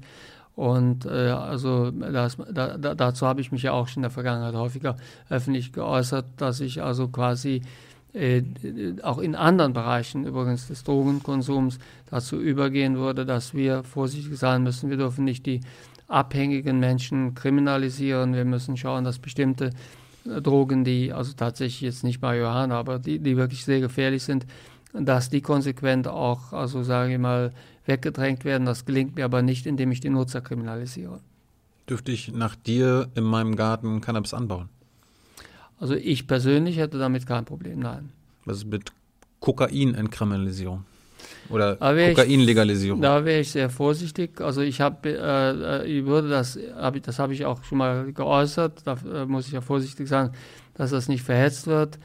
Man muss ja heute sehr vorsichtig sein. Ich würde das im Modell, würde ich das also abtesten, im Modell. Also nach dem Motto, also wie viel bringt das? Wir haben derzeit ja eine Kokainschwemme. Mhm Der Markt wird äh, überschwemmt und wir haben eine massive Kriminalisierung, also wir, wir haben eine massive Kriminalität um Kokain herum. Ja. Und die Frage ist, also wenn ich jetzt also Kokain, also äh, den Kokainbesitz entkriminalisieren würde, wenn der legal würde, ob ich damit die Kriminalität um Kokain herum beseitigen könnte, bekämpfen würde. Das würde ich in Modellprojekten, würde ich das austesten. Bei Marihuana brauchen wir die Modellprojekte nicht mehr. Da wissen wir, dass das kann, das kann ich hier vorschlagen, ohne dass ich Modelle brauche. Bei Kokain, also weil wir das Problem mit Kokain ja nicht in den Griff bekommen. Also ich kenne mich da relativ also gut aus aus der gesundheitspolitischen Perspektive heraus. Echt? Ja, was also, weil das auch in meinem Wahlkreis mhm. eine Riesenrolle spielt. Köln-Mühlheim, also da ist ja, also wir haben ein sehr großes. Da wird viel gekokst, oder was? Wir haben ein großes, also Drogenprogramm. Mehr als im Bundestag? Ja, im Bundestag, also viel mehr, viele mehr kein einziger ein, der da ein Problem hätte. Aber also. Äh, Jetzt ein Problem haben und äh, Kokain konsumieren, ist noch ein Unterschied. Da ne? müssen ja andere Leute ja, sitzen. Ja, ja. Aber, aber, um es äh, kurz zu machen, also beim Kokain würde ich das also im Modellprojekt versuchen und bei Marihuana würde ich das auf jeden Fall freigeben. Bist, ja. bist du immer noch für das Werbe, komplette Werbeverbot von Tabak? Ja, komplettes Werbeverbot in allen Bereichen. Warum nicht für Alkohol? Weil Alkohol, also Tabak ist, die, also ist ein Konsumprodukt, was bei jeder Dosierung nur schadet. Mhm. Also es macht einfach immer nur krank, egal wie, selbst die, wenn ich eine Zigarette am Tag rauche, dann äh, führt das zu Krankheit. Ja. Das ist beim Alkohol nicht so. Also der Alkohol, der genutzt wird, also in geringen Dosen, in moderaten Dosen, das ist ja sogar ein Forschungsgegenstand gewesen, wo da die, wo das da gibt, der ist also nicht schädlich wahrscheinlich sogar in bestimmten Dosierungen gesund. Aber das bräuchten wir nicht. Auf jeden Fall gibt es Dosierungen von Alkohol, die nicht schädlich sind. Und daher ein Produkt zu verbieten, was nur süchtig machen kann, aber das nicht also in sehr vielen Fällen tut und ansonsten nicht bei jedem schädlich ist, das würde ich nicht verbieten. Beim, also beim Tabak bin ich für ein komplettes Werbeverbot. Da die meisten Fragen jetzt von den Zuschauern zum Thema Pandemie und Corona kommen, werde ich mich auf meine paar Fragen, die ich immer habe, äh, beschränken. Ja, Erstens, warum haben wir keine AHA-Regeln, also Abstand, Hygiene und so weiter, äh, im Flugzeug, in der U-Bahn, im Bus? Also im Flugzeug ist tatsächlich durch die Art und Weise, wie Flugzeuge äh, klimatisiert werden, die AHA-Regel nach allem, was wir bisher von den Studien wissen, nicht notwendig. Das war uns am Anfang nicht klar. Die EASA, also, die Europäische ähm, Luftfahrtbehörde, die empfiehlt, eine Reihe freilassen und einen Platz. Genau, und das ist eine Forderung, die ich auch sehr viel mit erhoben habe. Das Aber passiert ja, eine, ja, nicht. Nee, nee, das ist ja klar. Aber die, ist, man, der springende Punkt ist gerade, dass die neueren Studien nicht zeigen, dass es nötig ist. Also die Studienlage zeigt das, also zeigt bisher nicht, mhm. dass tatsächlich also äh, auf Flügen, selbst ohne die Einhaltung dieser Regelungen, äh, also solange Mundschutz getragen wird, also die Abstände entscheidend sind. Somit im Flugzeug ist offenbar die Klimatisierung auf, dem, auf der Grundlage der Studien, die wir bisher haben, ausreichend gut, dass die Masken alleine äh, also ausreichen. Also mit U-Bahn, da haben wir ja kein Luftfiltersystem und alles Mögliche. Auch dort, also die Studienlage ist die, dass es wenige nachgewiesene also Infektionen in U-Bahnen gibt. Es gibt ein paar Studien, die zeigen, dass vielleicht die New Yorker U-Bahn eine Ausnahme gewesen sein könnte in der frühen Phase der ersten Welle. Aber also U-Bahnen selbst sind auch auf der Grundlage dessen, was wir bisher wissen, nicht, also wenn Masken getragen werden, nicht wirklich die gefährlichen Orte. Ich glaube, dass das sehr stark davon abhängt. Auch in der U-Bahn wird in der Regel nicht lange miteinander gesprochen. Was wir mittlerweile genau wissen, ist, dass das Gespräch miteinander, das längere Gespräch, dass das der Haupt, also Übertragungsweg ist. Was ist das Gefährlichste, was man machen kann während der Corona-Pandemie?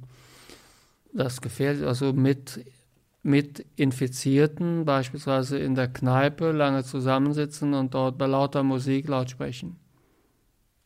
War die zweite Welle unvermeidbar? Aus meiner Sicht ja. Hast du ja, hast ja von Anfang an, glaube ich, schon ja, im Frühjahr ich, gesagt. Ich habe das sehr früh gesagt. Also äh, bei einem Virus, was so also äh, schnell sich überträgt, was also sich so leicht im äh, Rachen- und Halsgewebe also, also vervielfältigt und äh, was also ohne dass man schon Symptome hat übertragen werden kann, war die Wahrscheinlichkeit eine zweite Welle zu bekommen, die war fast, war eigentlich 100 Prozent. Das war auch immer meine Position. Ist eine dritte Welle unvermeidbar? Es kommt darauf an, ob wir eine Impfung bekommen, ja oder nein. Also ich glaube, dass wir Impfungen bekommen werden.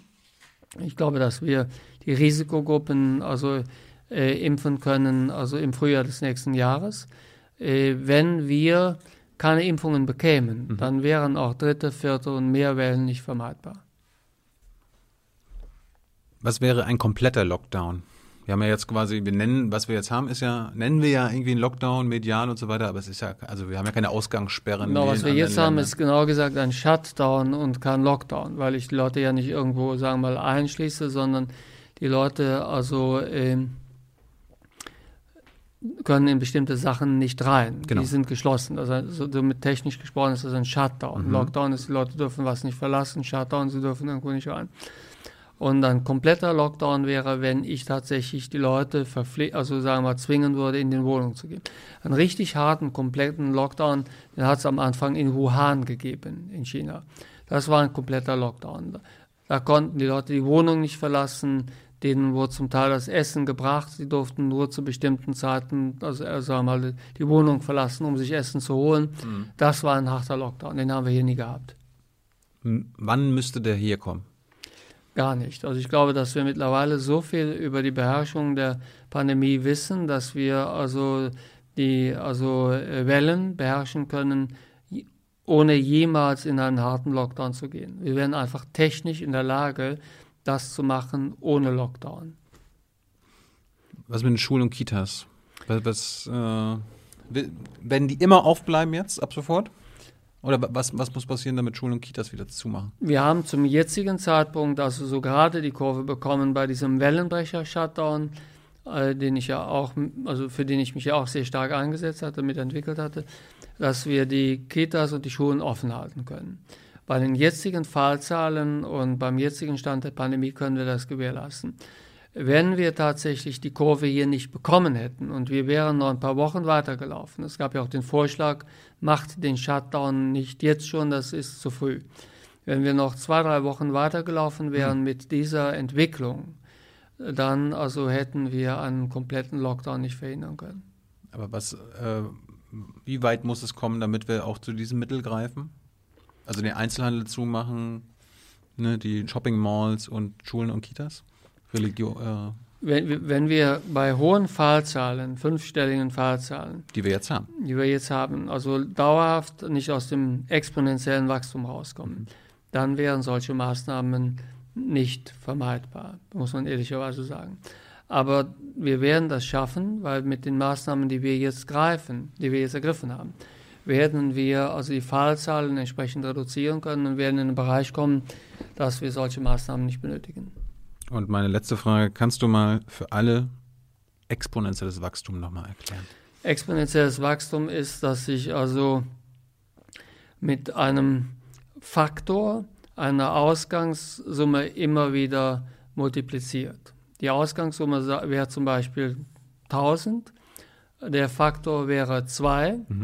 dann also äh, ist, nehme ich die 1000 mal 2 und dann wieder mal zwei. Von Tag und zu dann Tag wieder mal zwei. zwei. Genau, in einem bestimmten zeitlichen Intervall. Und somit also äh, wird sozusagen der dann äh, da, da, damit also also bleibt der Faktor gleich, aber wird also er wird immer wieder angewandt auf eine dann größer werdende Ausgangssumme. Das, heißt, und das wäre hier immer die Verdopplung. Ich hätte dann quasi eine Verdopplung in einem bestimmten Abstand. Das wäre das einfachste das einfachste Beispiel für exponentielle, äh, exponentielles Wachstum ist quasi die Verdopplung jeden Tag. Das ist, wenn wir Montag 1000 haben, hätten wir Dienstag 2000, genau, Mittwoch 4000, Donnerstag 8000, 16. Das einfachste Beispiel für exponentielles Wachstum ist sozusagen also Verdopplung oder hier bei SARS-CoV wäre das ja meinetwegen dann, wenn der R-Wert 2,5 wäre, wenn das ganz ungebremst liefe, das 2,5-fache in einem bestimmten Zeitraum. Und also wenn der Zeitraum jetzt meinetwegen eine Generation wäre, vier Tage, dann wäre das das 2,5-fache alle, also vier Tage. Dann, dann bist du innerhalb von ganz kurzer Zeit bei gigantischen Zahlen. Das ist so ähnlich wie am Beispiel ernannt, wenn ich sozusagen aufs, aufs erste also Schachbrett, also, auf erst, also das erste Schachquadrat auf dem Schachbrett ein Reiskorn lege. Alle 64 Nimm das Felder? Doppel- Mhm. Alle 64 Felder. So viel Reis wird in Jahren nicht geerntet wie auf dem letzten Feld lege. Schönes Schlusswort. Danke, Karl, für dieses Interview. Und wir machen kurz nochmal Lüftungspause und dann beantwortest du die Fragen vom. Publikum. Und Hans wird das machen. Danke. Bis gleich. Hey Leute, Jung und Naiv gibt es ja nur durch eure Unterstützung. Ihr könnt uns per PayPal unterstützen oder per Banküberweisung, wie ihr wollt. Ab 20 Euro werdet ihr Produzenten im Abspann einer jeden Folge und einer jeden Regierungspressekonferenz. Danke vorab. Wir kommen zum äh, Extraspiel oder zum, ja, zu, zum Bonustrack, würde man in der Musik sagen. Ähm, Karl, wir haben, oder ich in dem Fall und noch äh, ein anderer Kollege, wir haben geguckt, was während des Gesprächs im Chat passierte. Es gab auch Fragen, die vorab schon gestellt wurden äh, über Twitter und Anmerkungen. Ich fange mal an mit Alexander Jorde. Sagt dir der Name was? Ja, natürlich. Ja. Pfleger, der sich stark für die Pflege einsetzt und also für den Ausbau der Pflege, die bessere Bezahlung der Pflege, ja, Ja. schätze Der, ja, der hat geschrieben, äh, mit welchen Maßnahmen äh, will oder kann oder muss die Versorgung auf Intensivstationen äh, gesichert werden. Wie möchtest du das machen? Äh, der aktuelle Mangel äh, an Pflegepersonal ist gerade auch auf Intensivstationen unübersehbar. Es gibt von der DIVI, also der Vereinigung für Intensiv- und Notfallmedizin, den Vorschlag, einfach die Untergrenzen äh, des Personals runterzuschrauben. Dann würden wieder weniger Pfleger mehr Leute oder mehr Patienten betreuen. Da sagt Jorde, das führt dann aber äh, zu noch mehr Personalflucht. Also wie sieht äh, der Lauterbachsche Weg aus zur Sicherung der Pflege? Man muss zwischen einem langfristigen und einem kurzfristigen Weg unterscheiden. Ich fange mal an. Also langfristig, glaube ich, ist ganz wichtig, sage ich ja bei jeder Gelegenheit. Ich bin der Meinung, dass die Pflege im Vergleich zu anderen, also Tarifen im öffentlichen Dienst und auch in der, in der Klinik aufgewertet werden sollte. Quasi, also dass es nicht reicht, dass ich also sagen wir mal die Tarife erhöhe, aber jeder Tarif wird systematisch erhöht oder es gibt einen Bonus oder so etwas, sondern quasi müsste die Pflege einen höheren Tarifsockel bekommen als jetzt. Die muss im Vergleich zu anderen, die muss sozusagen näher an die Einkünfte von Ärztinnen und Ärzten herangeführt werden, als es jetzt der Fall ist. An, noch anders ausgedrückt, der, der Einkommensunterschied zwischen Ärzten und Pflegern muss geringer werden. Jetzt will jeder Medizin studieren, kaum jemand will Pfleger werden. Wenn die Einkommensunterschiede gering, deutlich geringer wären, wird sich das ändern. Auf Deutsch mehr Geld für die Pfleger. Ja, im Vergleich zu anderen Berufen, Mhm. insbesondere im Vergleich zu also anderen Berufen auch im Gesundheitswesen. Jetzt hier die Devi-Situation und dergleichen, äh, da sind wir einfach in einer kompletten Notlage. Das ist das Allerwichtigste jetzt erstmal, was, wofür wir auch kämpfen, wofür ich auch kämpfe, dass wir verhindern, dass die Intensivmedizin überläuft. Wir haben nur noch für etwa zehn, äh, je nach Region, vielleicht 20 Tage genug Intensivbetten dann kommen wir in eine Situation, dass wir die Intensivpatienten, die mit Covid reinkommen, nicht mehr, also äh, alle, nicht mehr alle ausreichend oder Stopp. gut behandeln können. Da, da hake ich ein, weil wenn du das, das sagst du jetzt so, in 10 oder 20 Tagen läuft das über. Wir haben aber alle, wir hören dauernd ähm, auch von Politikern, die sagen, die Intensivbetten für Covid-Patienten, da sind im Grunde noch 75 Prozent Platz und Luft. Und jetzt kommt Lauterbach wieder an und ist hier der alte Panikmacher, der äh, Horrorszenarien an die Wand malt. Ja, es ist eben einfach nicht so. Also ich habe eben noch, bevor ich hier hingekommen bin, also eine Stunde oder anderthalb Stunden davor, habe ich noch mal also den, die Entwicklung, also der Zunahme der Intensivfälle und die Abnahme der freien Betten auf die Twitter-Timeline gestellt, wo man genau sehen kann, also wie geht das eine runter, die Zahl der freien Betten sinkt sehr stark und die Zahl der Patienten, die intensiv beatmet werden müssen oder intensiv versorgt werden, wächst exponentiell an. Somit also kann man, jeder kann dann, also hier nach deiner, nach der Sendung kann er mal reinschauen und sieht, wie viel Raum da noch ist. Da bleiben noch 10, 15 Tage. Das heißt, es ist klar, dass der ein oder andere sagt, das, das sind Reserven und so, aber diese Reserven sind ruckzuck weg. Wir haben also eine Zunahme also der Fälle, Also eine, zum Teil eine Verdopplung in, in, in zehn Tagen oder so. Das sind also, das ist, das, das ist ganz schnell weg, so schnell mhm. kannst du nicht gucken. Also das ist äh, im Grunde jetzt sozusagen auf Intensivbetten bezogen, die, die exponentielle Steigerung, müssen, die du vorhin die, beschrieben genau, hast. Genau, die exponentielle mhm. Steigerung gibt es natürlich auch. Also wenn die Fälle exponentiell wachsen, wachsen natürlich, weil immer ein, ein proportionaler Anteil, mhm. also der Fälle, äh, muss intensiv behandelt werden und ein proportionaler Anteil stirbt auch. Somit, wenn ich etwas habe, wo sich etwas exponentiell in der Ansteckung entwickelt, dann habe ich auch eine exponentielle also Zunahme der Intensivfälle und auch eine exponentielle Zunahme des Todes nachher. Mhm.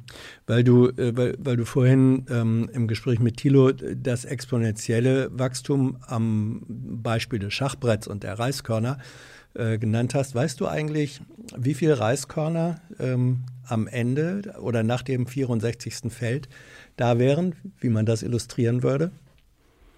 Nee, aber ich. Äh, äh, wenn man die Reiskörner auf Deutschland, äh, auf die Fläche Deutschlands gleichmäßig verteilt würde, nach dem 64. Feld, wie viel wäre das? Also das äh, ist eine im wahrsten Sinne des Wortes unvorstellbare Zahl. Das könnte man, könnte ich aber ausrechnen, wenn ich etwas mehr. Zeit hätte. Ich könnte sozusagen ausrechnen, wie viel es ist und könnte dann ausrechnen, wie groß ein Reiskorn ist, also wenn die gleichmäßig verteilt sind. Aber mich persönlich würde es nicht überraschen, wenn man damit also zumindest die Fläche von also Bundesländern ausfüllen könnte. Ja, da liegst du falsch. Ähm, tatsächlich, es hat jemand ausgerechnet, gibt ein wunderbares YouTube-Video dazu. Nach dem 64. Feld wäre ganz Deutschland, die Fläche ganz Deutschland, ähm, mit einer einen Meter hohen Reißschicht bedeckt. Ja, das ist noch ein bisschen mehr, als du dachtest. Kann man ne? sich nicht vorstellen, ja. aber es ist tatsächlich mhm. ja so. Ja. halte ich nicht für, das stelle ich nicht strittig, ja. Mhm. Ähm, wir, wir kommen zu Fragen und ich mache mal so ein bisschen äh, querbeet, hat natürlich wirklich äh, viel mit Corona und Maßnahmen zu tun. Die Henne möchte wissen, wie stehst du zu kostenlosen FFP2-Masken? Die Frage wird mehrfach gestellt, die sind eben noch relativ äh, teuer. Also äh, kostenlose für den typischen Alltag, mhm. wo man jetzt mal wegen unterwegs ist, braucht man nicht unbedingt eine FFP2-Maske. Was ich mir sehr gut vorstellen könnte, ist, dass wir für all diejenigen, also die Risikofaktoren haben, FFP2-Masken kostenlos zur Verfügung stellen. Beispielsweise ältere Leute, Menschen mit Risikofaktoren, die sich besonders schützen lassen. Die, da würde ich mir das sehr gut vorstellen können, dass also jetzt jeder, also äh, äh, auch ohne Risikofaktoren, bei jeder Gelegenheit eine FFP2-Maske tragen muss. Da wäre ich nicht von überzeugt. Also somit, also für Risikofaktoren, also für, für Leute mit Risikofaktoren auf jeden Fall wäre ich dafür. Mhm. Dann äh, Frage Impfung ähm, ist ein großes Thema auch.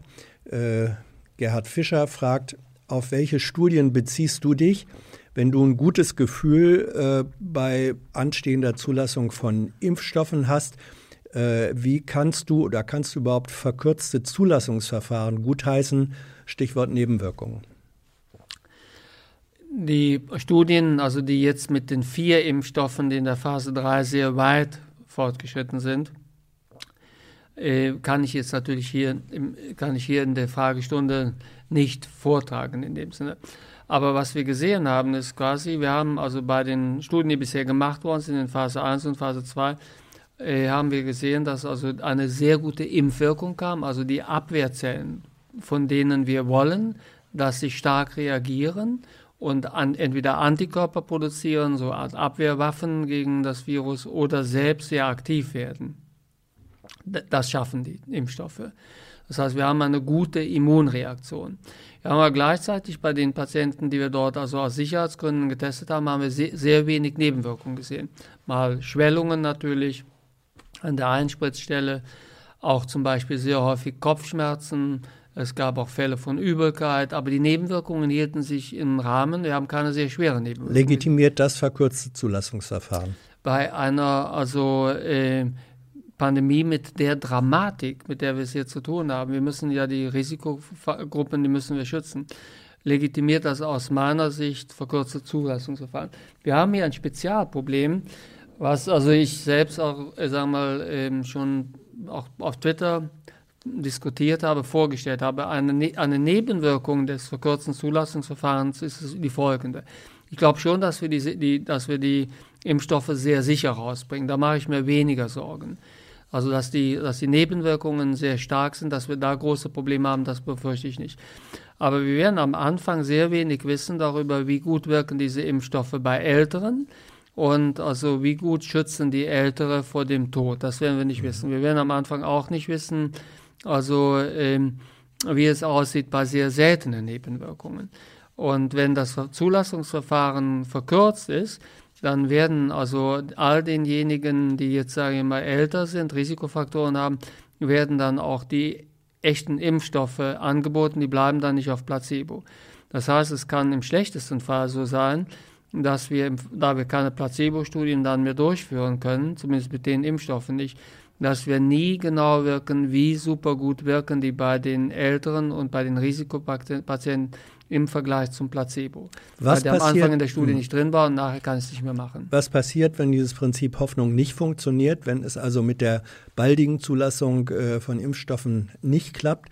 Ähm, ist dann irgendeine Perspektive, dass wir dann vielleicht resignieren und sagen, dann ist es eben so, dann machen wir ohne Impfstoff ähm, back to normal und äh, nehmen in Kauf, dass es eine natürliche, einen natürlichen Aufbau äh, von Herdenimmunität gibt? Zunächst, das muss ganz klar gesagt sein, aus meiner persönlichen Einschätzung der Lage, und ich bin da wirklich ziemlich eingearbeitet, wäre es also eine Katastrophe für, das, für die Menschheit, wenn wir keine Impfstoffe schaffen würden. Das wäre eine Katastrophe, weil dann die Menschen mit Risikofaktoren und die Älteren zu jedem Zeitpunkt also von SARS-CoV betroffen sein könnten und dann um ihr Leben fürchten müssten. Das ist ja, du musst es so vorstellen, wenn ein älterer Mensch also sich infiziert, und hat Symptome, dann wartet er in der Regel die zweite Woche ab und hofft, dass es in der zweiten Woche besser wird, hat aber die Angst davor, dass er so stark in Luftnot gerät, dass er beatmet werden muss und dann möglicherweise stirbt und Folgen hat.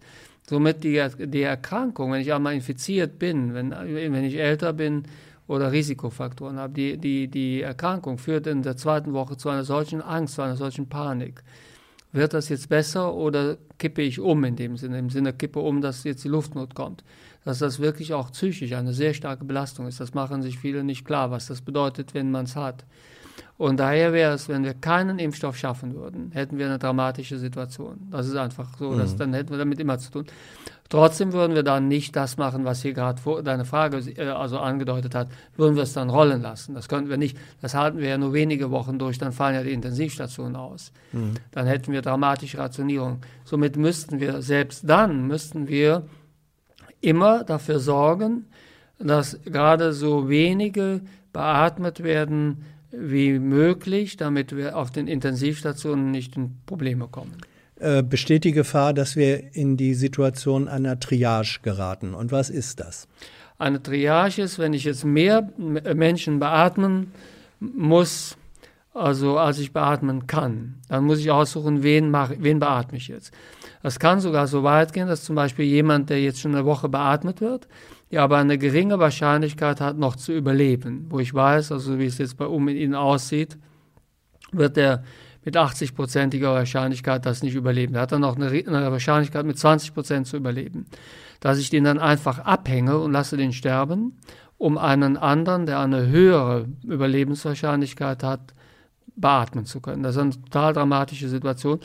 Diese Situation werden wir in vielen europäischen Ländern in den nächsten Wochen erleben. Dann werden wir auch nochmal ganz anders über Herden also da werden jetzt wieder Menschen sagen, jetzt macht Lauterbach wieder Panik. Aber hey, du hast mich das gefragt. Ja, ja, ich frage ja. Ich frag, du hast mich wieso, gefragt. wieso bist du so sicher, dass wir, dass wir das, diese Triage, also diese, diese furchtbare Selektion, wen nehme ich bei knappen Mitteln als, ist ja ein, äh, kommt aus der Militärmedizin. Ja, ja woher, woher nimmst du diese Sicherheit? Das wird ja jetzt schon vorbereitet. Also wir sind ja, ich bin ja mit den Kolleginnen und Kollegen, die das jetzt vorbereiten die sich überlegen, wie machen wir das denn? Wie entscheiden wir das und so.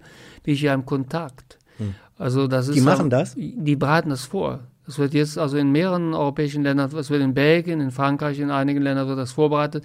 In Österreich, in der Schweiz und auch in Frankreich gibt es sogar gesetzliche Regelungen, die, hm. die beschreiben, nach welchem System das funktionieren soll. Also da hat man sogar eine gesetzliche, im März hat man eine gesetzliche Grundlage dafür geschaffen, wie, wie also wie soll priorisiert werden. Mhm. Aber jetzt, woher weiß ich das? Woher weiß ich, dass das passieren wird? Ja, ganz simpel. Das ist ja auch in, in, meinetwegen, das ist ja auch so praktiziert worden damals, also in Italien und in, in, den Vereinigten Staaten, in einigen Kliniken in New York ist das praktiziert worden. Ja, weil die Leute, die in drei Wochen beispielsweise da in die Triage hinauslaufen, die dann an den Intensiv also Geräten an der Beatmung hängen, die sind ja jetzt schon infiziert. Ich weiß ja, wer infiziert ist. Ich weiß, ich, ich weiß, wie viele Leute sich jetzt infiziert haben in diesen Ländern mit Risikofaktoren. Und daher kann ich einfach ausrechnen, so, das ist der Prozentsatz, der dann in drei Wochen an der Triage hängt, also in sozusagen mhm. dem System sein wird. Mario Kovac möchte wissen, zeigt ein positiver PCR-Test eine Infektion an? Das soll wohl heißen, zeigt er sie sicher an? Zeigt sie sicher an. Also alles andere sind Verschwörungstheorien. Der PCR ist fast nie falsch positiv. Das heißt also dahingehend, dass der Test zwar positiv wäre, ich wäre aber in Wirklichkeit nicht infiziert. Das kommt bei der Art und Weise, wie der Test heute gemacht wird, der ist dermaßen spezifisch, dass das immer auch das Zeichen dafür ist, dass also die Infektion da ist. Der ist ganz selten falsch positiv, dass man eigentlich gar nicht infiziert ist, aber es ist trotzdem positiv. Mhm. Herr Nefton, ich glaube, nein, Herr Nefton, ja, äh, fragt, wie stehst du zu Lüftungsanlagen in Schulen und Kitas? Wurde im Sommer versäumt, Schulen für den Winter vorzubereiten. Im kalten Winter ständig Fenster äh, aufzureißen, kann ja auch nicht die einzige Lösung sein. Ja, das würde ich genauso sehen. Also ich halte Lüftungsanlagen von, also mobile Luftfilteranlagen von hoher Qualität, halte ich für eine deutliche Verbesserung der Sicherheitssituation in Schulklassen. Und in der Tat hätte ich es richtig gefunden, dass wir dafür entsprechende Großaufträge nach Testung der mhm. Geräte also äh, in Auftrag gegeben hätten, sodass wir sie jetzt gehabt hätten. Dann ähm, möchte David Berg, nee, das ist eine ganz andere Frage. Äh, ich frage erstmal Nicole, welche Langzeitstrategie hat die Bundesregierung, damit wir uns nicht von Lockdown zu Lockdown oder Shutdown zu Shutdown äh, hangeln? Hat sie überhaupt eine Strategie? Ja, natürlich. Also wir, die Strategie, die wir verfolgen, die liegt ja auf der Hand und ist klar. Wir wollen zu jedem gegebenen Zeitpunkt wollen wir verhindern, dass die Intensivkapazitäten überfordert sind. Das heißt, wir wollen quasi so etwas wie die Triage in Deutschland zu jedem Zeitpunkt mhm. verhindern. Das ist schon mal der Punkt eins. Der Punkt zwei ist, also wir wollen äh, die Menschen, die Risikofaktoren haben und die Älteren vor Tod und dauerhafter Krankheit also schützen. Das heißt, selbst ohne eine Überforderung der also Intensivkapazitäten muss man versuchen, mit so wenig Eingriffen wie möglich in das öffentliche Leben die Zahl der Infizierten, insbesondere derer, die sich dann sehr schwer täten, nochmal mit der Krankheit klarzukommen, gering zu halten. Mhm. Und wir hoffen und arbeiten an der Impfung. Wir bereiten die Impfungen vor. Christoph Ziesecke, ja, trink ruhig einen Schluck. ähm, Christoph Ziesecke sagt, äh, die Geschwindigkeit bei Testungen und Ergebnissen bringen mich als Arbeitgeber an den Rand des Machbaren. Mitarbeiter sollen nach Test negativ trotzdem die 14 Tage Quarantäne voll machen. In, der, in dem Fall fällt der Mitarbeiter acht bis neun Tage aus, obwohl symptomfrei und negativ. Dann in Großbuchstaben Schnelltest wann? Also der Schnelltest also, äh, würde so eine Situation nicht wirklich äh, lösen können. Was sinnvoll wäre, dass wir die Quarantäne, das ist ein Vorschlag, den Christian Drosten macht, den ich auch stark unterstütze, einen ähnlichen Vorschlag auch schon also, äh, äh, vorgetragen. Was ich richtig finde, fände, dass wir die Quarantänedauer, die Isolationsdauer verkürzen auf zehn Tage. Die 14 Tage sind nicht wirklich notwendig, weil die allermeisten nach zehn Tagen also nicht mehr ansteckend sind. Wenn die keine Symptome mehr haben, dann könnte man die äh, Isolation dann beginnen. Was man sich auch vorstellen kann, dass nach fünf, dass fünf Tage nach Symptombeginn ein äh, Test gemacht wird, ein PCR-Test. Und also auf der Grundlage dieses PCR-Tests dann, also derjenige, der dann, also sagen wir, eine bestimmte Viruslast nicht mehr überschreitet, dass der dann tatsächlich nach dem fünften Tag nach den Symptomen die Isolation verlassen kann. Dann möchte differenzierter Linker 3000 wissen, warum haben China, Vietnam, Südkorea, also asiatische, äh, asiatische Staaten, geringere Probleme mit Covid-19 im Vergleich zu Europa, in Klammern, weil sie nicht um jeden Preis ähm, Unternehmen und Büros offen halten? Nein, also die, äh, haben, diese Länder haben zuerst einen sehr starken Lockdown gehabt, haben diesen Lockdown so lange durchgezogen, bis es kaum mehr Fälle gab. Also haben, sind erst vom Gas gegangen beim Shutdown, als es kaum mehr Fälle gab, und haben danach jeden neuen Fall, der kam, sehr konsequent aufgearbeitet. Das ist ein System, was gut funktioniert. Zusätzlich Maskenpflicht mhm. natürlich, also und so. Aber das System ist quasi wie folgt gefahren worden. Das, das System hat Michael Meyer-Hermann für Deutschland auch, sagen wir mal, also am Ende des ersten Lockdowns hatten wir das auch vorgeschlagen. Das wäre das bessere System aus unserer Sicht damals gewesen, bin ich heute noch der Meinung. Auch Frau Priesemann aus Göttingen, die hat das auch mitgetragen wenn man also die Zahl der Fälle stark reduziert hat durch einen Shutdown und bleibt dann auf dem Gas, bis man ganz wenige Fälle nur noch hat. Aber dann jeden neuen Fall, der kommt, sofort konsequent mit allem, was dazugehört, also sagen wir isolieren, dass man da die Quelle äh, findet und alle, die infiziert sein konnten, mit einem hohen Aufwand. Und dann, dann kann man das sehr gut beherrschen. Das mhm. ist das asiatische Modell quasi. Mhm. Ähm, ich mache jetzt zum Abschluss noch mal ein paar Fragen, die sich mit dir beschäftigen. Ähm, nur der Koch fragt, wie bringst du eigentlich die immense Energie und Geduld für Talkshows, Lanz und andere äh, auf? Da gibt's doch, äh, wen, da geht es doch weniger um Inhalte als um Differenzen. Finde ich ehrlich gesagt nicht. Also ich gehöre nicht zu den also äh, Talkshow-Kritikern. Also ich finde, dass äh, also in Talkshows die Politiker oft also sehr, äh, also so erlebt werden, wie sie auch sind. Mhm. Also das ist nicht, also also in Talkshows gibt es ja viele Länder, gibt es gar keine Talkshows, oder ist das viel mehr ein Klamauk und so weiter. Ja, aber Talkshow ist Show. Ja, Talkshow ist aber nicht nur Show, sondern also der, der Bürger kann sich in der Talkshow schon ein Bild machen, nee, was ist eigentlich für ein Mensch. Und es kann auch bei Talkshows relativ viel erklärt werden. Also ich finde es zum Beispiel offen gesagt nicht so, dass man in der Talkshow nicht die Gelegenheit hat, äh, äh, also Dinge zu erläutern. Ich gehe zum Beispiel in Talkshows also ganz gerne rein, wenn ich der Meinung bin, dass ich etwas sozusagen rüberbringen will, was mir wichtig mhm. ist. Beispielsweise hier, also dass eine zweite Welle kommt oder also meinetwegen mit den Luftfilteranlagen. Das habe ich oft in Talkshows erklärt. Somit ich teile diese Kritik an Talkshows nicht. Ich finde es also richtig, dass wir Talkshows haben gehe auch gerne hin. Mhm. Ähm, dann äh, fragte im Grunde äh, dazu, wer war es denn? Äh, jetzt finde ich jetzt den Namen nicht.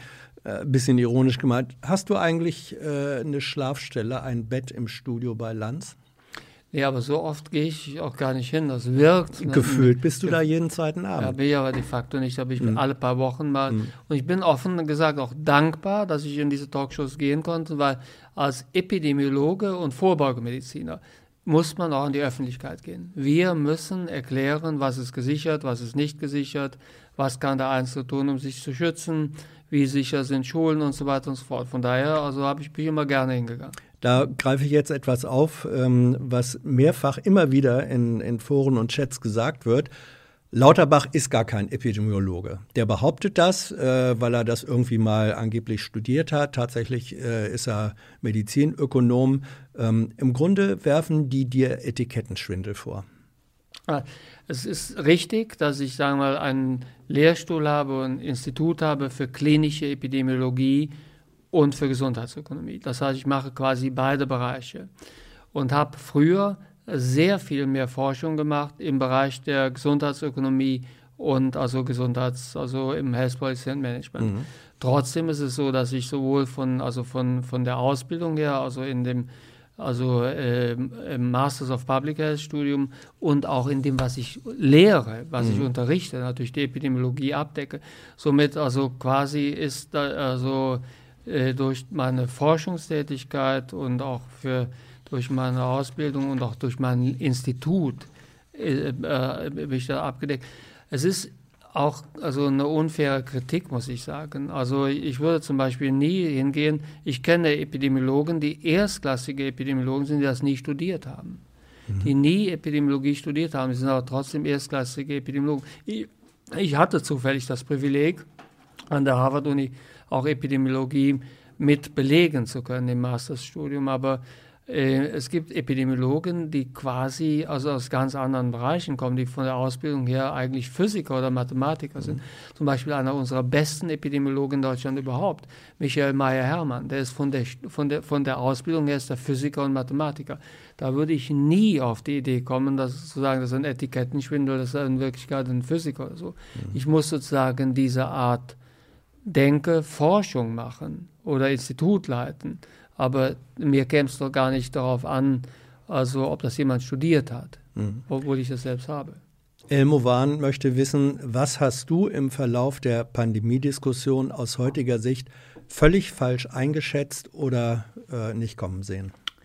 Ich habe die Fußballspiele, die Geisterspiele für sehr viel gefährlicher gehalten, so, sowohl für die Fans wie auch für die Fußballer. Ich habe gedacht, dass die Fußballer sich viel stärker anstecken, als sie es tun.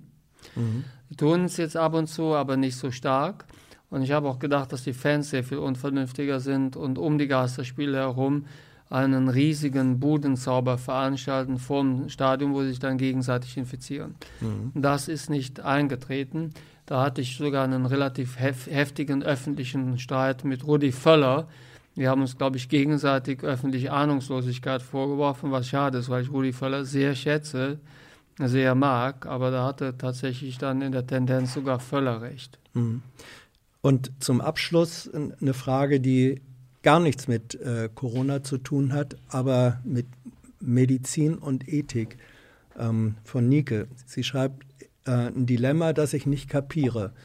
Warum lassen in der Politik äh, die meisten Politiker männlich den Kampf um die Abschaffung der Paragraphen 218 und 219a, also äh, Abtreibung. Warum überlasst ihr das den Frauen? Weil euch das als Männer nichts angeht? Nein, ich bin ja selbst in beiden Themen also äh, unterwegs gewesen und ich habe mich zum Beispiel also für die Verfügbarkeit von der Möglichkeit legaler Abtreibung in Deutschland in den Praxen sehr stark eingesetzt. Habt ihr ja selbst mhm. auch ein Gesetzes also Vorgaben also, äh, also mitgewirkt und habe zu dem Thema auch im Bundestag schon geredet. Von mhm. daher also ist das definitiv, also ich bin nicht sicher, ob ich der Richtige bin, also dem man diese Kritik vorhalten muss. Naja, aber äh, vielleicht bist du der Richtige, um die Frage zu beantworten. Ja, weil, ja gut, aber ich habe es jetzt als Kritik, ja. also ich halte ich es ja. ich für wichtig, dass wir, Abtreibung ist legal. Mhm. Äh, und das ist auch richtig so. Und dann muss es auch so sein, dass das angeboten wird, ohne dass Ärzte, die es machen, kriminalisiert werden. Das ist meine Position. Dafür habe ich auch immer gekämpft. Und also das ist eine ganz, ist eine ganz klare Haltung. Mhm. So, jetzt kommen noch äh, zwei, drei Fragen, die, die mir eingefallen sind, äh, auch beim Zuhören. Ähm, du hattest äh, im, zu Beginn des Gesprächs ähm, mit Thilo gesagt, ja, man lernt auch ähm, gute und schlechte Studien voneinander zu unterscheiden. War die Heinsberg-Studie, die die Situation im ersten Hotspot in, im Landkreis Heinsberg-Gangelt äh, untersucht hat, äh, war das eine gute Studie? Ja, ich bin zwar mit äh, Streeck in vielen Punkten also äh, nicht einer Meinung, ich schätze ihn aber trotzdem sehr. Und das war eine gute Studie, muss man tatsächlich. Das war eine miese Vermarktung einer guten Studie. Die also Art und Weise, wie die Studie dann interpretiert worden ist, da kann man unterschiedlicher Meinung sein. Aber die Studie war sehr gut gemacht. Ja, war eine gute Studie. Und äh, die Tatsache, dass diese Studie, das ist viel kritisiert worden, sozusagen in der medialen Vermarktung äh, von, von einem privaten Vermarktungsunternehmen begleitet, manche sagen äh, auch gesteuert, lanciert worden ist. Das ist eine ganz enge Verbindung offenbar zu mindestens Veröffentlichung der Studie und äh, einem äh, Auftritt äh, des äh, Ministerpräsidenten von Nordrhein-Westfalen, Armin Laschet, bei der Kanzlerin gab. Das ändert nichts an ihrer Qualität? Das ändert an der Qualität nichts. Das war eine gute Studie. Da hat Streeck Fehler gemacht. Die hat er auch selbst ja eingeräumt, aber das kann man ihm nicht vorhalten. Ich glaube, da ist er schlicht und ergreifend ausgenutzt und auch zum Teil ausgetrickst worden. Aber also sage ich wirklich als jemand, der in vielerlei Hinsicht nicht mit Hendrik Streeck also übereinstimmt. Äh, ich finde, viele seiner Interpretationen, die teile ich nicht, aber man kann nicht den Vorwurf machen, dass er ein schlechter Wissenschaftler. Das ist einfach falsch. Wie kommt es, da hast du jetzt zu dieser Frage in gewisser Weise natürlich hingeführt, wie kommt es, dass äh, in der Fachwissenschaft, also Virologie, Epidemiologie, explizite Fachleute, und ich rede jetzt gar nicht von äh, irgendwelchen emeritierten Professoren, wo man sagen kann, naja, die sind seit 20 Jahren aus dem Geschäft, sondern heute aktive Forscher, die in der Spitze der Forschung stehen, dass die so gravierend auseinander äh, liegen können. Woran liegt das? Das liegt zum Teil also an den unterschiedlichen Einschätzungen. Und ich, ich bleibe zum Beispiel mal hier beim äh, Beispiel Henrik Streeck. Henrik Streeck hält es für denkbar, dass wir eine Impfung beispielsweise erst in zehn Jahren hätten. Mhm. Wenn ich so äh, denken würde, dann würde ich die Strategie, die ich jetzt für richtig finde, die müsste ich dann komplett überdenken. Ne, dann müsste man wirklich darüber nachdenken, ob man so vorgehen kann oder mhm. nicht. Und es sind daher zum Teil sehr unterschiedliche Annahmen, die getroffen werden. Es gibt auch Leute, die namhaft sind und haben keine Ahnung. Das also, gibt es auch, das beobachte ich auch. Aber tatsächlich. Wen meinst du denn da? Ja, das ist, wir kann, das sind das welche mit eigenem Podcast? Die, das sind, nee, Leute mit eigenem Podcast. Also, aber ich will ja wirklich über niemanden negativ sprechen. Ich will nur eben sagen, weil ja jeder weiß, dass ich mit Streeck, also in vielerlei mhm. Hinsicht, mhm. also quer liege äh, bei der Interpretation äh, der also Studienlager und auch zum Beispiel jetzt ein Auftritt hier mit KBV-Chef Gassen, mhm. also nicht richtig gefunden haben. Aber Streeck ist, genau wie Kollege Schmidt-Schanner mit dem ich auch oft nicht einer Meinung bin, das sind schon Hochkaräter. Das ja, aber wie, kann, wie kann das sein? Es sind Wissenschaftler, die beziehen sich alle auf sozusagen identische Daten und wissenschaftliche Methoden und kommen zu, zu völlig konträren äh, Einschätzungen über Folgen und Maßnahmen. Da, da, verlieren, da verliert der Bürger doch das Vertrauen in die Wissenschaft. Das stimmt, aber man muss in der Wissenschaft auch diesen Meinungsunterschied zulassen. Wir dürfen die, wir, müssen der Bevölkerung auch sagen, es gibt Unsicherheiten und es gibt auch unterschiedliche äh, Sichtweisen. Ich sage mal etwas, was mich persönlich sehr prägt in der Sichtweise. Ich habe eine Sichtweise, die sehr stark nicht aus der Virologie kommt oder aus der sagen wir, Virusforschung, sondern ich bin sehr stark geprägt durch die Epidemiologie. Und was mich sehr stark. Was ist denn da eigentlich der Unterschied? Der, der Epidemiologie ist sozusagen, ich erforsche, mich, äh, ich erforsche die Ursache von Krankheiten, auch die Folge von Krankheiten. Mhm. Die Virologie ist die Verbreitung von Viren und was die Viren im Körper machen. Mhm. Und die Epidemiologie hat hier einen Zugang, der für mich sehr wichtig ist. Ich bin sehr spezialisiert darauf, wie bestimmte Organe, Gehirn beispielsweise, Herz, Nieren, äh, Lunge, was sind die Risikofaktoren, die diese Organe kaputt machen. Das sind sehr unterschiedliche Risikofaktoren.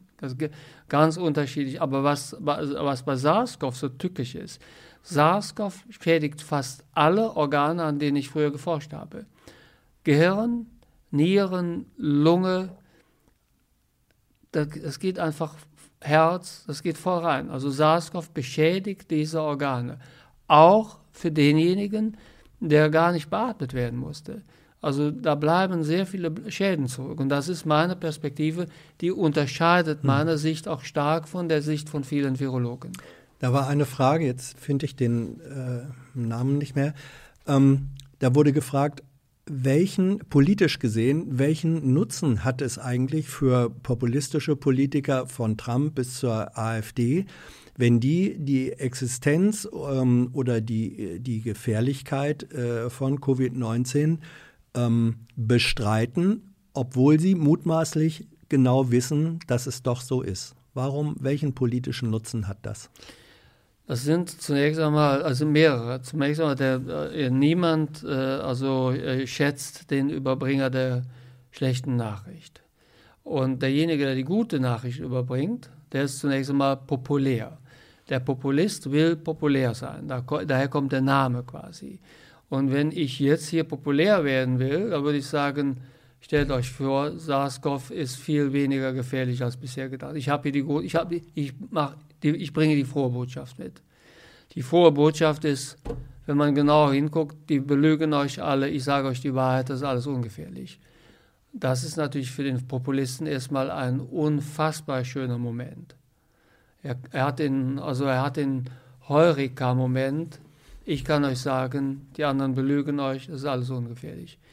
Das nutzt jeder Populist gern. Das haben die Populisten gern gemacht. Zum Zweiten, die Populisten also äh, sind auch gern mit der Verschwörungstheorie immer dabei. Und die Verschwörungstheorie wäre hier, ja, da wollen die, die Pharmafirmen, die wollen mit euch Geld machen, der Staat will euch drangsalieren, der und der will bei euch in die Wohnungen eindringen und so weiter und so fort. Da wird dann sozusagen, der Populist nutzt dann die Verschwörungstheorie. Dem Staat geht es eigentlich bei der, Nut bei der Beschreibung der Pandemie um ganz andere Sachen. Ich erkläre euch jetzt, der Populist sagt, ich erkläre euch jetzt, worum es hier wirklich geht wir wollen euch kontrollieren. Das geht ja dann so weit, bis das wird dann sogar unterstellt, dass man über die Impfung die Leute kontrollieren wollte, dass man Chips implantiert und so. Das ist daher ist SARS-CoV, also diese Kombination aus, dass man will was Positives hören. Verschwörungstheorien also sind hier also leicht zu glauben. Woher kommt das Virus überhaupt? Hat das Labor da eine Rolle gehabt und so? Das ist für einen Populisten wie gemacht. Das bietet sich an. Und was ist mit der Cassandra? sozusagen äh, der Person, die, die sozusagen überall äh, Schreckensszenarien an die Wand malt? Ist das eine Art äh, Populist mit äh, gewendeten Vorzeichen? Du weißt, dass du manchmal in dieser Rolle gesehen wirst. Das weiß ich, aber also ich bewerte mich zuerst mal selbst. Das meiste, was ich sage, das schreibe ich auch. Also sagen wir vieles, was ich in der Pandemie jetzt vorgetragen habe, das sage ich ja on record, das sage ich in Talkshows. Ich beschreibe die Pandemie jeden Tag auf Twitter, auf Instagram, auf Facebook. Somit kann man sich ein Bild davon machen, ob ich übertrieben habe oder nicht. Ich ja, und manche, pass auf, äh, da sagen manche, Lauterbach hat doch im Frühsommer von Zehntausenden von Toten zum Jahresende geredet. Lauterbach hat gesagt, die Schulen müssten auf Jahre hinaus, könnten sie keinen normalen Unterricht das machen. Das habe ich ja eben nie gesagt. Aha. Das, also sozusagen das, ist ja, das ist ja gar mein Punkt. Das, was ich gesagt habe, steht ja nach wie vor im Netz. Somit kann man ziemlich genau vergleichen, was ich gesagt habe und was eingetreten ist. Zum Beispiel bleiben wir bei den Schulen. Ich habe gesagt, dass wir für anderthalb Jahre keinen normalen Unterricht, als wenn es die Pandemie nicht gäbe, haben werden. Das stimmt. Das ist leider so. Wir, wenn wir jetzt zum Beispiel ohne Masken, ohne Abstände, ohne dass wir dauerhaft lüften, zum normalen Unterricht übergehen würden, wäre es für die Lehrer und die Kinder eine Katastrophe. Somit diese, was ich damals gesagt habe, also ist eingetreten. Ich habe nie gesagt, dass wir die, die Schulen für anderthalb Jahre Übrigens, ich, das, somit das ist eine Falschdarstellung. Das ist mir sogar einmal von Laschet vorgetragen, äh, vorgeschlagen worden. Das darf man nicht machen. Also wenn man mir was vorwirft, dann muss man mir das vorwerfen, was ich gesagt habe. Ich habe zum Beispiel davon gewarnt, dass wir war ich beharrt, aber fair, habe ich gesagt, wir werden in ein paar Wochen werden wir 7000 neue Fälle pro Tag haben. Das war ein paar Wochen später, war es genauso. Das heißt, ich überlege mir schon ziemlich genau, was ich sage und schreibe das dann meistens auch, sodass man es vergleichen kann. Übrigens, manchmal liege ich auch falsch. Alles andere wäre nicht zu erwarten. Wo? Welche sind deine wichtigsten Fehler? Ja, ich, ich habe ja eben schon du gesagt, ja Fußball beim Fußball habe ja, ich eben schon gesagt, also ich lag, offen gesagt, lag ich sehr oft richtig. Leider, muss ich sagen. Ich lag leider sehr oft richtig. Ich lag bei vielen Voraussagen, muss man ehrlicherweise sagen, lag ich ziemlich richtig. Und, und ganz falsch? offen, ich sage, ich wünschte, es wäre anders. Mir fällt jetzt auf Anhieb, wo lag ich falsch? Das muss, da muss ich aber eine Sekunde nachdenken. Wo lag ich falsch? Wo lag ich falsch? Wo lag ich falsch? Hier bei den Flugzeugen. Mhm. Ich also hat, hätte zum Beispiel gedacht, dass wenn man Maske trägt, aber keine Abstände, dass es viel mehr Übertragungen im Flugzeug gibt.